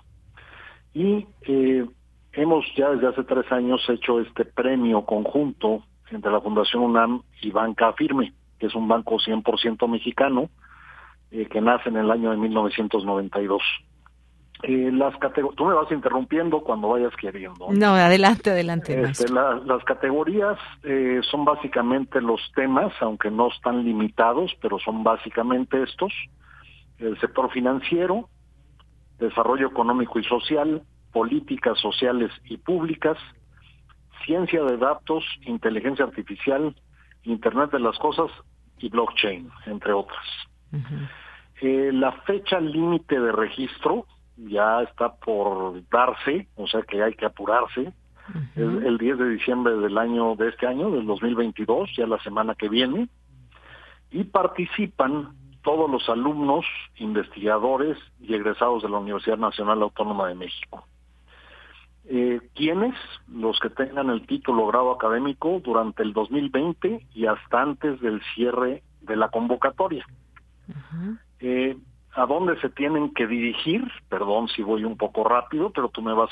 No, adelante, adelante. Es a la página www.fundacionunam.org.mx y o al teléfono 5534 00910 con Claudia Ansúrez Mosqueda, que está en Fundación UNAM.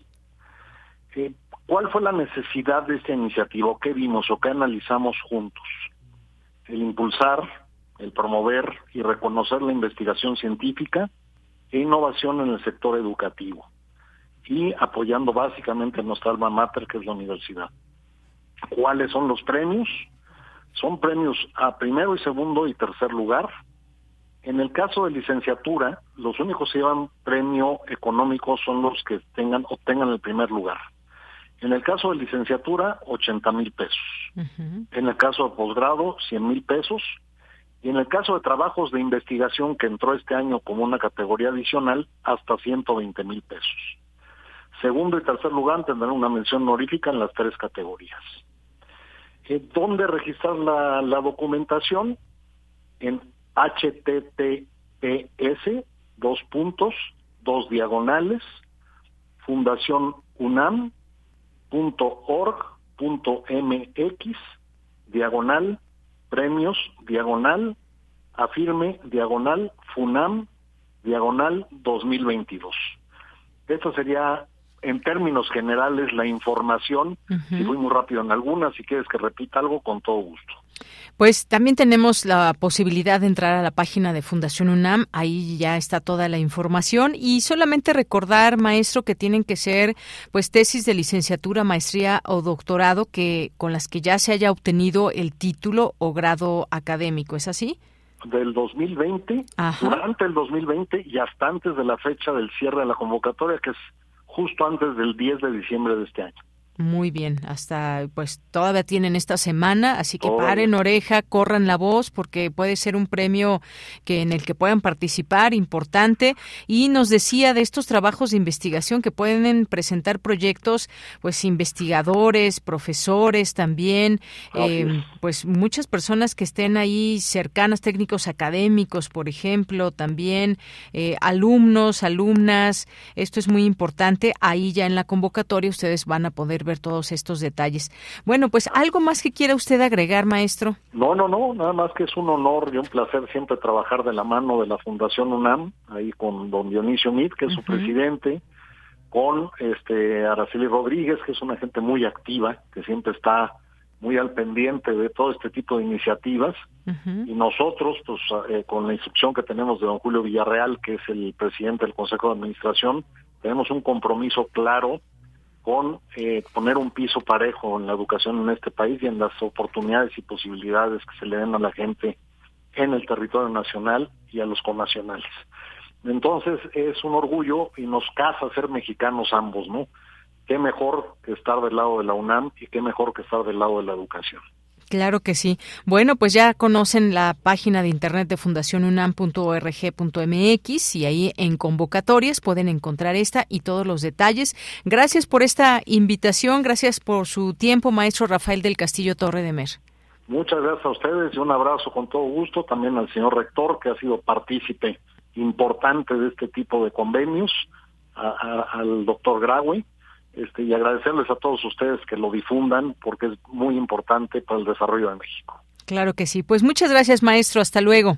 Hasta luego, que esté muy bien. Igualmente, muy buenas tardes. Fue el director corporativo de Relaciones Institucionales y Banca de Gobierno de Grupo Financiero Afirme y esta, pues esta relación también con Fundación UNAM que nos invita a esta convocatoria. Continuamos. Poeta soy, errando voy, buscando el sonido que dejó tu voz, mi corazón, alcanzando el tuyo es un destino decidido, escúchame. Poetas errantes. Bien, pues ya estamos en este espacio de poetas errantes. Nos acompaña hoy Sergio David, que ya se encuentra en la línea telefónica. Sergio, ¿cómo estás? Buenas tardes. Hola, Daniela. Muy bien. Feliz de estar aquí de nuevo. Qué bueno. Pues platícanos qué vamos a escuchar hoy en Poetas Errantes. Bueno, pues esta semana, con motivo de cierre de año, queremos recordar uno de los momentos más bonitos que nosotros en Poetas vivimos, ¿no? Eh, estar en un espacio de convivencia y compartir poesía en aquel día de la biblioteca Aeromoto y que nos recordó que a pesar de todo seguimos seguimos juntos y apoyándonos. Entonces, digo, a pesar de que esos poemas en su momento fueron enfocados a la vejez, ah, nos hablan también del paso del tiempo y cómo nosotros nos enfrentamos a él. Y bueno, con este término de año en diciembre eh, queremos recordar pues estos pensamientos y poemas sobre ah, sobre qué pensar respecto al paso del tiempo que, ha sido una constante en las personas a lo largo de la historia y las culturas, ¿no? Claro, pues tiempo, tiempo, este concepto que encierra tantas cosas y que bueno, pues vamos a escucharla, si no ya no nos da tiempo, por cierto, Sergio David, y regreso contigo. Claro. Adelante.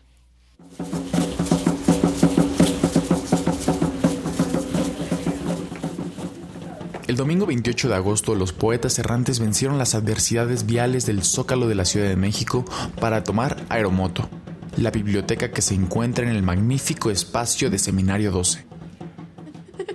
Bueno, pues bienvenidos, bienvenidas, bienvenidos todos a esta convivencia poética, micrófono abierto de poetas en Aeromoto. Tana Ramos fue nuestra presentadora.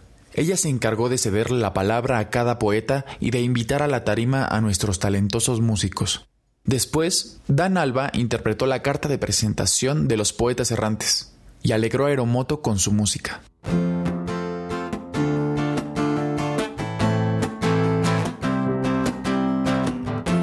Y entonces nuestra invitada sorpresa hizo su aparición, nada más y nada menos que Ahora quiero invitar a este micrófono a una gran amiga y cómplice de poetas en esta aventura, que es de Yanira Morán. Ten siempre a Ítaca en tu mente. Llegar ahí es tu destino. Mas no apresures nunca el viaje.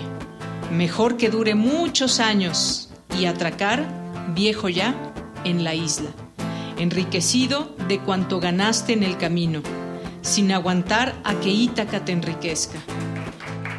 Enseguida los versos sobre la vejez empezaron a ser recitados.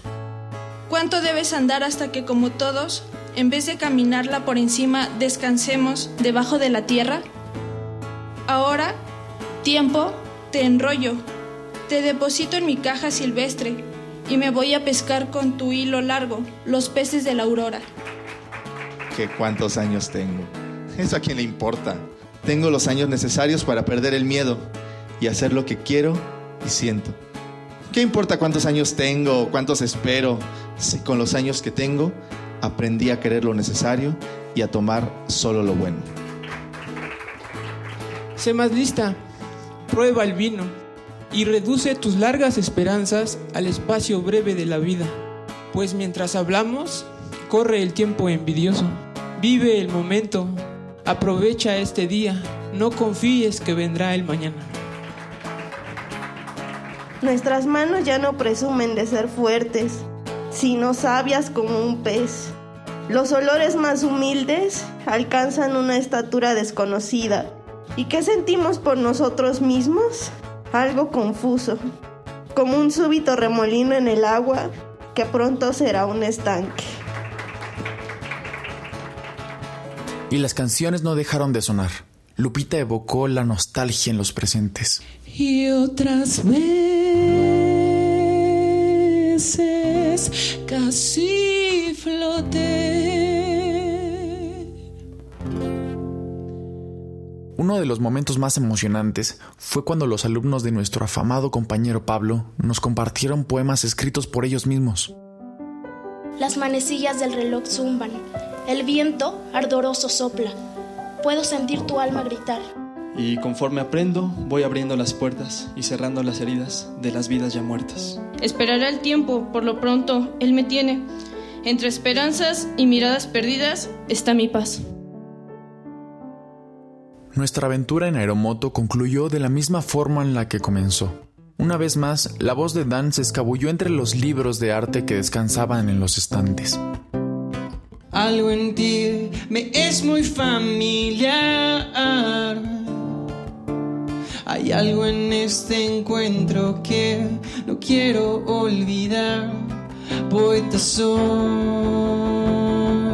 errando voy. Nos despedimos de Seminario 12 con aplausos y la enorme satisfacción de haber dejado allí un poco de nosotros. Bien, pues Sergio, muchísimas gracias, como siempre, por estar aquí, hacernos recordar esos esos momentos que al paso del tiempo pues se atesoran muchísimo. Muchas gracias. ¿Algo más con lo que te quieras despedir?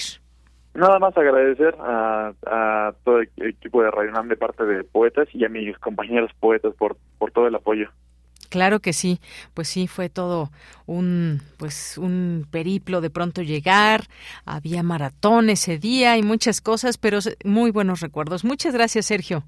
Igualmente, sí, no, muchas gracias. Hasta luego, muy buenas tardes, Sergio David y a todas y todos los poetas a todos y todas las poetas errantes. No me cierren el micrófono. bueno, pues nos vamos ahora a, eh, a la orilla de la tarde. Esta es una producción de Poetas Errantes, unidos con la poesía y el corazón. Algo en ti me es muy familiar. Hay algo en este encuentro que no quiero olvidar. Poeta soy. La orilla de la tarde con Alejandro Toledo. Bien, pues saludo con mucho gusto a Alejandro Toledo, escritor y ensayista, y que nos acompaña en este espacio para hablar de literatura cada 15 días aquí en Prisma RU. ¿Cómo estás, Alejandro? Muy buenas tardes. Muy bien, Dayanira, ¿cómo estás tú? Muy bien, con gusto siempre de escucharte. Cuéntanos. Sí, bueno, me es difícil hablar de esta poeta que se llama Edna San Vicente Milley, porque tengo como muchos años de, de frecuentarla. Recuerdo haber comprado un par de libros suyos en, en, en, Nueva York, la colección de sonetos y Renaissance and Notre Poems. Ella vivió ahí en Nueva York, en Greenwich Village. Era una, este, muy conocida, se hizo famosa por sus colaboraciones poéticas y después en los años 20 y 30 se convirtió en una de las, de las poetas que eh, bestseller, digamos, en, Estados Unidos. ¿no? Y un poco se le recriminaba eso, de que su poesía, se, sus libros se vendían mucho y ella pudiera vivir de vivir de ellos. no También recuerdo que hay una, una película de Woody Allen que se llama Alice, y, y siempre se me quedó grabado que la protagonista Mia Farrow tiene un, libro de Edna San Vicente Milley en su en su buró. Eh, es, es, como una, un recuerdo que yo tengo de esa de esa de esa película. Entonces me dio bueno y hay otras asociaciones que, que luego referiré pero me dio mucho gusto encontrarme ahora en una mesa de, de novedades una antología desde hace un par de años, pero hasta ahora llega a México, la, publica Lumen de, de España, es una antología poética de Edna San Vicente Milley. No había realmente entre nosotros libros de ella eh, eh, conseguibles, digamos, había muy poco. Este, hay un hay una relación que ella tuvo con un poeta nicaragüense del que hablé hace unos meses, que se llama Salomón de la Selva. Tuvieron un noviazgo en, precisamente en, Nueva York, antes de la Primera Guerra Mundial y él, ella le escribe a, él un poema que se llama Recuerdo, que, tiene ese título así en, español. En, español se llama Recuerdo, aunque es un poema en inglés. Y este y, me gustaría leer, leerte un poco ese, unos versos de ese, de ese libro. Claro. la, edición de Lumen es, es, es, muy completa, es una antología que trae selección, traducción y prólogo de Ana María Puil. Y este este es y además es, es, este, pues es, es, una yo creo que la mejor colección si no es la única que, se puede conseguir ahora de poemas de Edna en, en nuestro en nuestro idioma no entonces ella recuerda cuando era, era muy joven esto dice así en el poema y eran, eran muy felices dice muertos de cansancio y a la vez contentos tras la noche en el ferry yendo y viniendo vacío estridente con olor establo miramos a una hoguera, luego charlamos, al raso nos tumbamos bajo la luna y entre silbidos el alba tomó altura. Muertos de cansancio y a la vez contentos, dice, tras la noche en el ferry yendo y viniendo, tú comiste una manzana y yo una pera, habíamos comprado de cada una, de cada una docena. Y el cielo se aclaró y sopló el viento frío y el sol se reveló, el sol se elevó perdiendo oro líquido. Muertos de cansancio y a la vez contentos, tras la noche en el ferry yendo y viniendo, a una anciana con chal, buenos días, dijimos, y compramos el diario que nos leímos. Y Dios les bendiga por la fruta, dijo, y salvo lo del metro, todo le dimos. Ese es el poema Recuerdo de Edno Son mi ley que recuerda, es una clase nicaragüense, Salomón de la Selva, Salomón escribió en los años 50 en, la, una revista, en la revista América, un, eh, eh, una revisión de la obra poética de Nazan Millet, yo creo que era como la primera que se hizo en idioma y tradujo ese poema que se llama Renacencia, que lo tradujo este un poco inventando la palabra literalmente como, como renacencia, aunque en esta nueva antología aparece como quizá debe ser que es renacer. Entonces Salomón fue de los de los primeros en, traducir su obra. Y luego este también está eh, entre nosotros Eliseo Diego que tiene un, libro este, de traducciones poéticas del inglés que se llama Conversación con los con los difuntos y donde incluye a Edna a Edna San Vicente ¿no? hay, hay una foto que, también encontré yo en un diario literario una foto de Arnold Gente por ahí puse en, la imagen que les, mandé. En esta, en mi, en mi diario literario aparece junto a una foto del mismo tamaño de, de Virginia Woolf. Y de esa foto habla eh, Eliseo Diego cuando, cuando dice en la presentación de esas traducciones de la que me en conversación de los difuntos, dice, Edna San en mi ley me enamoré yo sin remedio, nomás consigo mirar su foto de muchacha. Está sola en un jardín, quién sabe dónde, viste sencillamente de blusa y saya, inclina leve la cabeza sobre un hombro y extiende los brazos delicados para acariciar las ramas de un arbusto de flores blancas. ¿A quién o a qué mira? ¿Alguien alguna vez lo supo? Y se ha callado.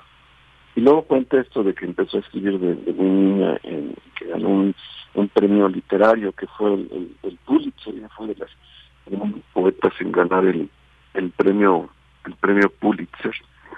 Y es este, y un poco ella reaccionó cuando le preguntaron de, de, qué se sentía ser la primera mujer en recibir ese premio y, dijo esto que incluye que se incluye en la antología de Lumen y me parece que es importante, ¿no? Dice, una poeta no se diferencia de un poeta. La mujer debería escribir a partir del mismo tipo de vida, del mismo tipo de experiencia y ser medida con el mismo rasero. Si es incapaz de hacerlo, debería dejar de escribir. Dice, un poeta es un poeta tanto si es hombre como si es mujer. Lo dice al final, me salto algunas líneas, dice, se supone que hemos ganado todas las batallas por nuestros derechos como personas, pero en las letras las mujeres todavía se ven encasilladas en una categoría propia, y lo lamento, porque siempre me he rebelado contra las discriminaciones o las limitaciones de la experiencia de una mujer por el hecho de ser. Y eso lo dice en, en 1920 y tantos cuando le dan el, premio Pulitzer, ¿no?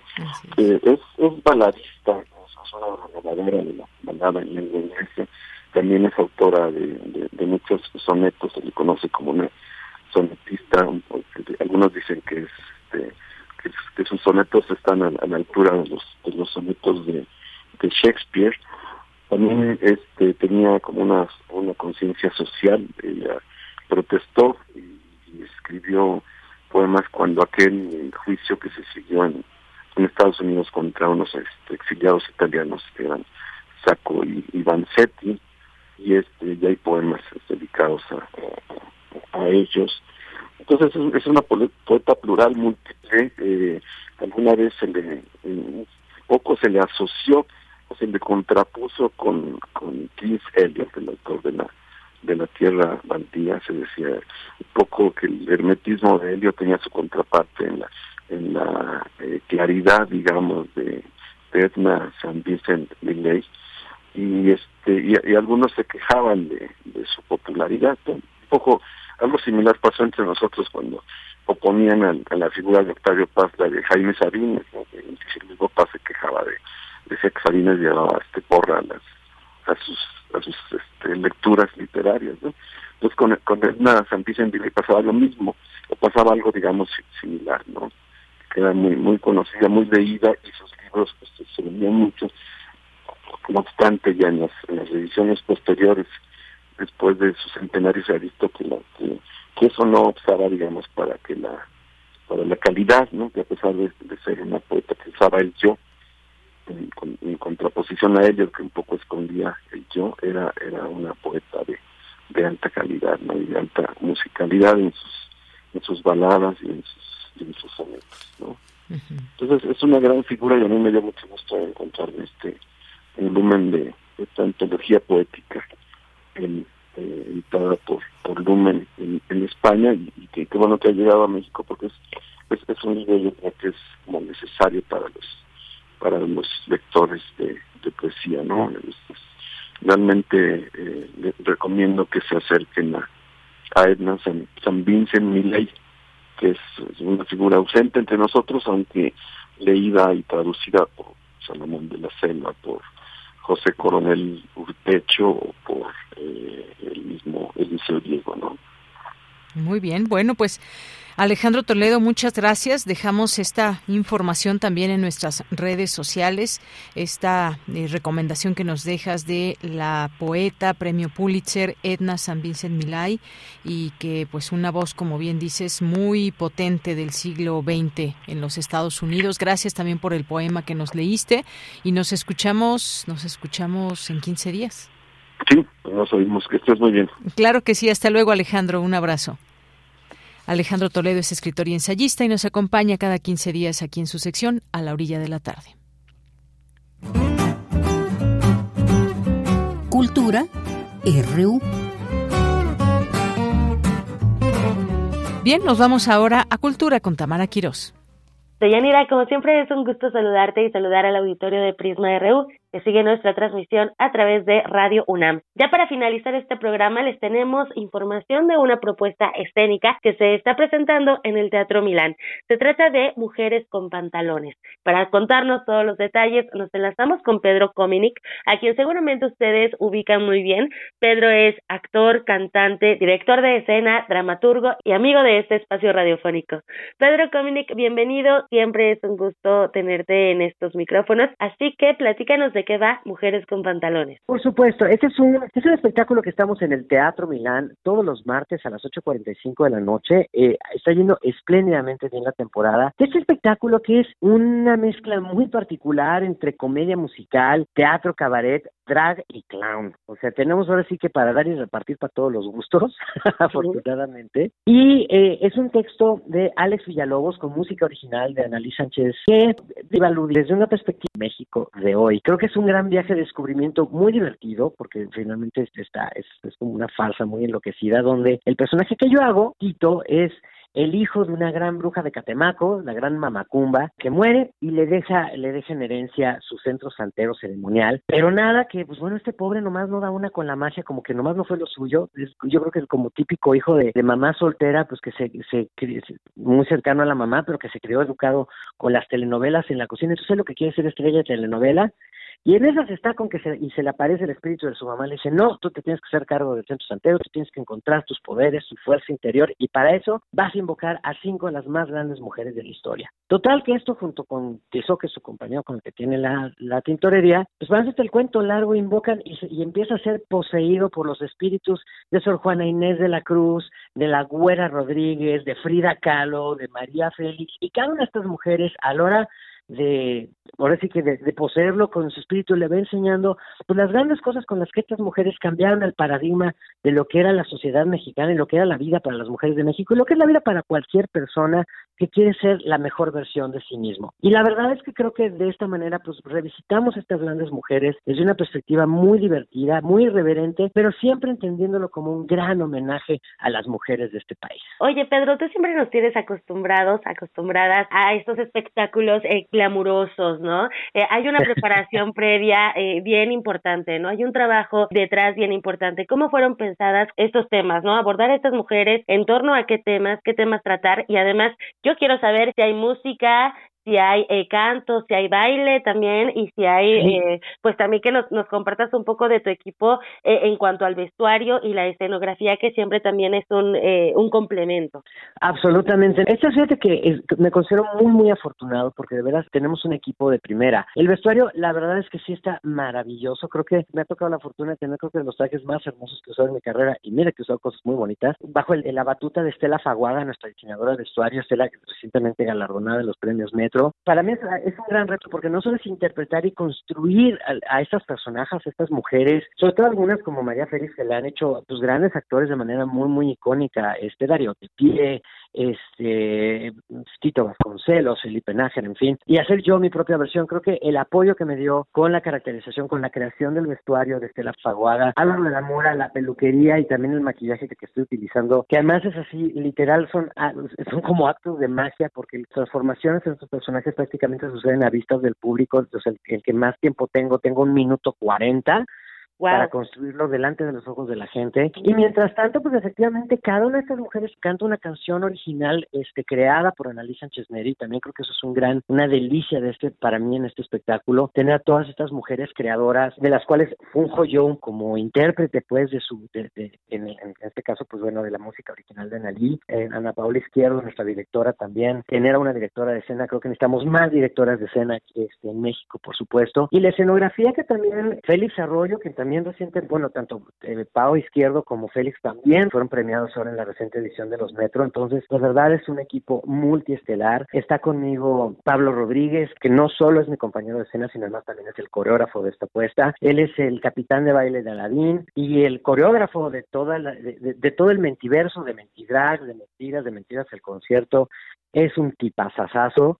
Y, bueno, es de verdad un equipo de primerísimas que la gente se va a encontrar en esta experiencia tan divertida y tan gozosa que es Mujeres con Pantalones en el Teatro Sin duda. Ya para ir cerrando esta conversación, platícanos también un poquito de cómo ha sido, bueno, tengo entendido que ya iniciaron en octubre, entonces me gustaría que nos platicaras tu experiencia de estar en el escenario con este proyecto escénico, cómo los ha recibido el público, a partir de qué edad pueden acudir también, porque además, pues es, es un humor blanco, es un humor. Vaya, es un momento para que la gente se la pase bien, ¿no? Absolutamente, no es un espectáculo totalmente familiar, eso es importante decirlo. O sea, que yo que yo que sé, es, por, eso digo que somos una mezcla entre comedia musical, teatro cabaret y clown, porque la verdad es que estamos como estamos ligeramente picositos para hacer comedia musical, estamos muy fresas para hacer cabaret. y la verdad es que sí tenemos esta cosa de comedia física del clown que, que o sea, que, que lo hace que sea como muy eh, eh, muy ameno para eh, personas de cualquiera para toda la familia. Y una cosa que ha sido muy linda, particularmente para mí, porque efectivamente es lo primero que hago de teatro en tres años por, por todo el tema de la pandemia. Y ahora de repente regresar a las tablas, bueno, para mí es una, es una bendición y es una delicia. Y sobre todo con este espectáculo que desde el estreno, creo que está habiendo un fenómeno muy bonito que es que, que están viniendo como familias a vernos, o sea, porque además luego, o sea, los ves sentaditos juntos, digo, como los tenemos muy cerca en el Teatro Milán, alcanzas a ver como el parecido de familia, entonces luego, luego ves a la mamá y a la tía porque se parecen, ¿sabes? A los hijos.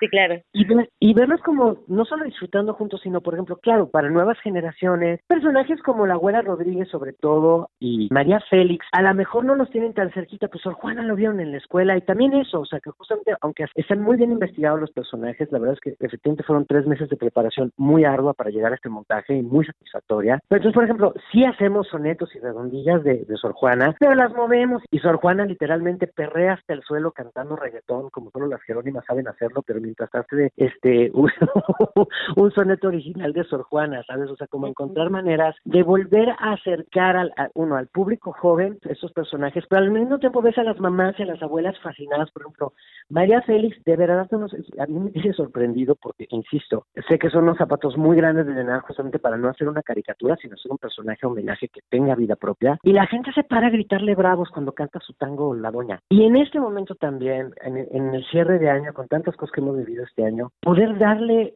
el regalazo que es la risa a la gente, oír de veras las carcajadas estentorias de las que se llena el Teatro Milán, creo que me está regalando uno de los mejores regresos a las tablas que yo me pude haber imaginado.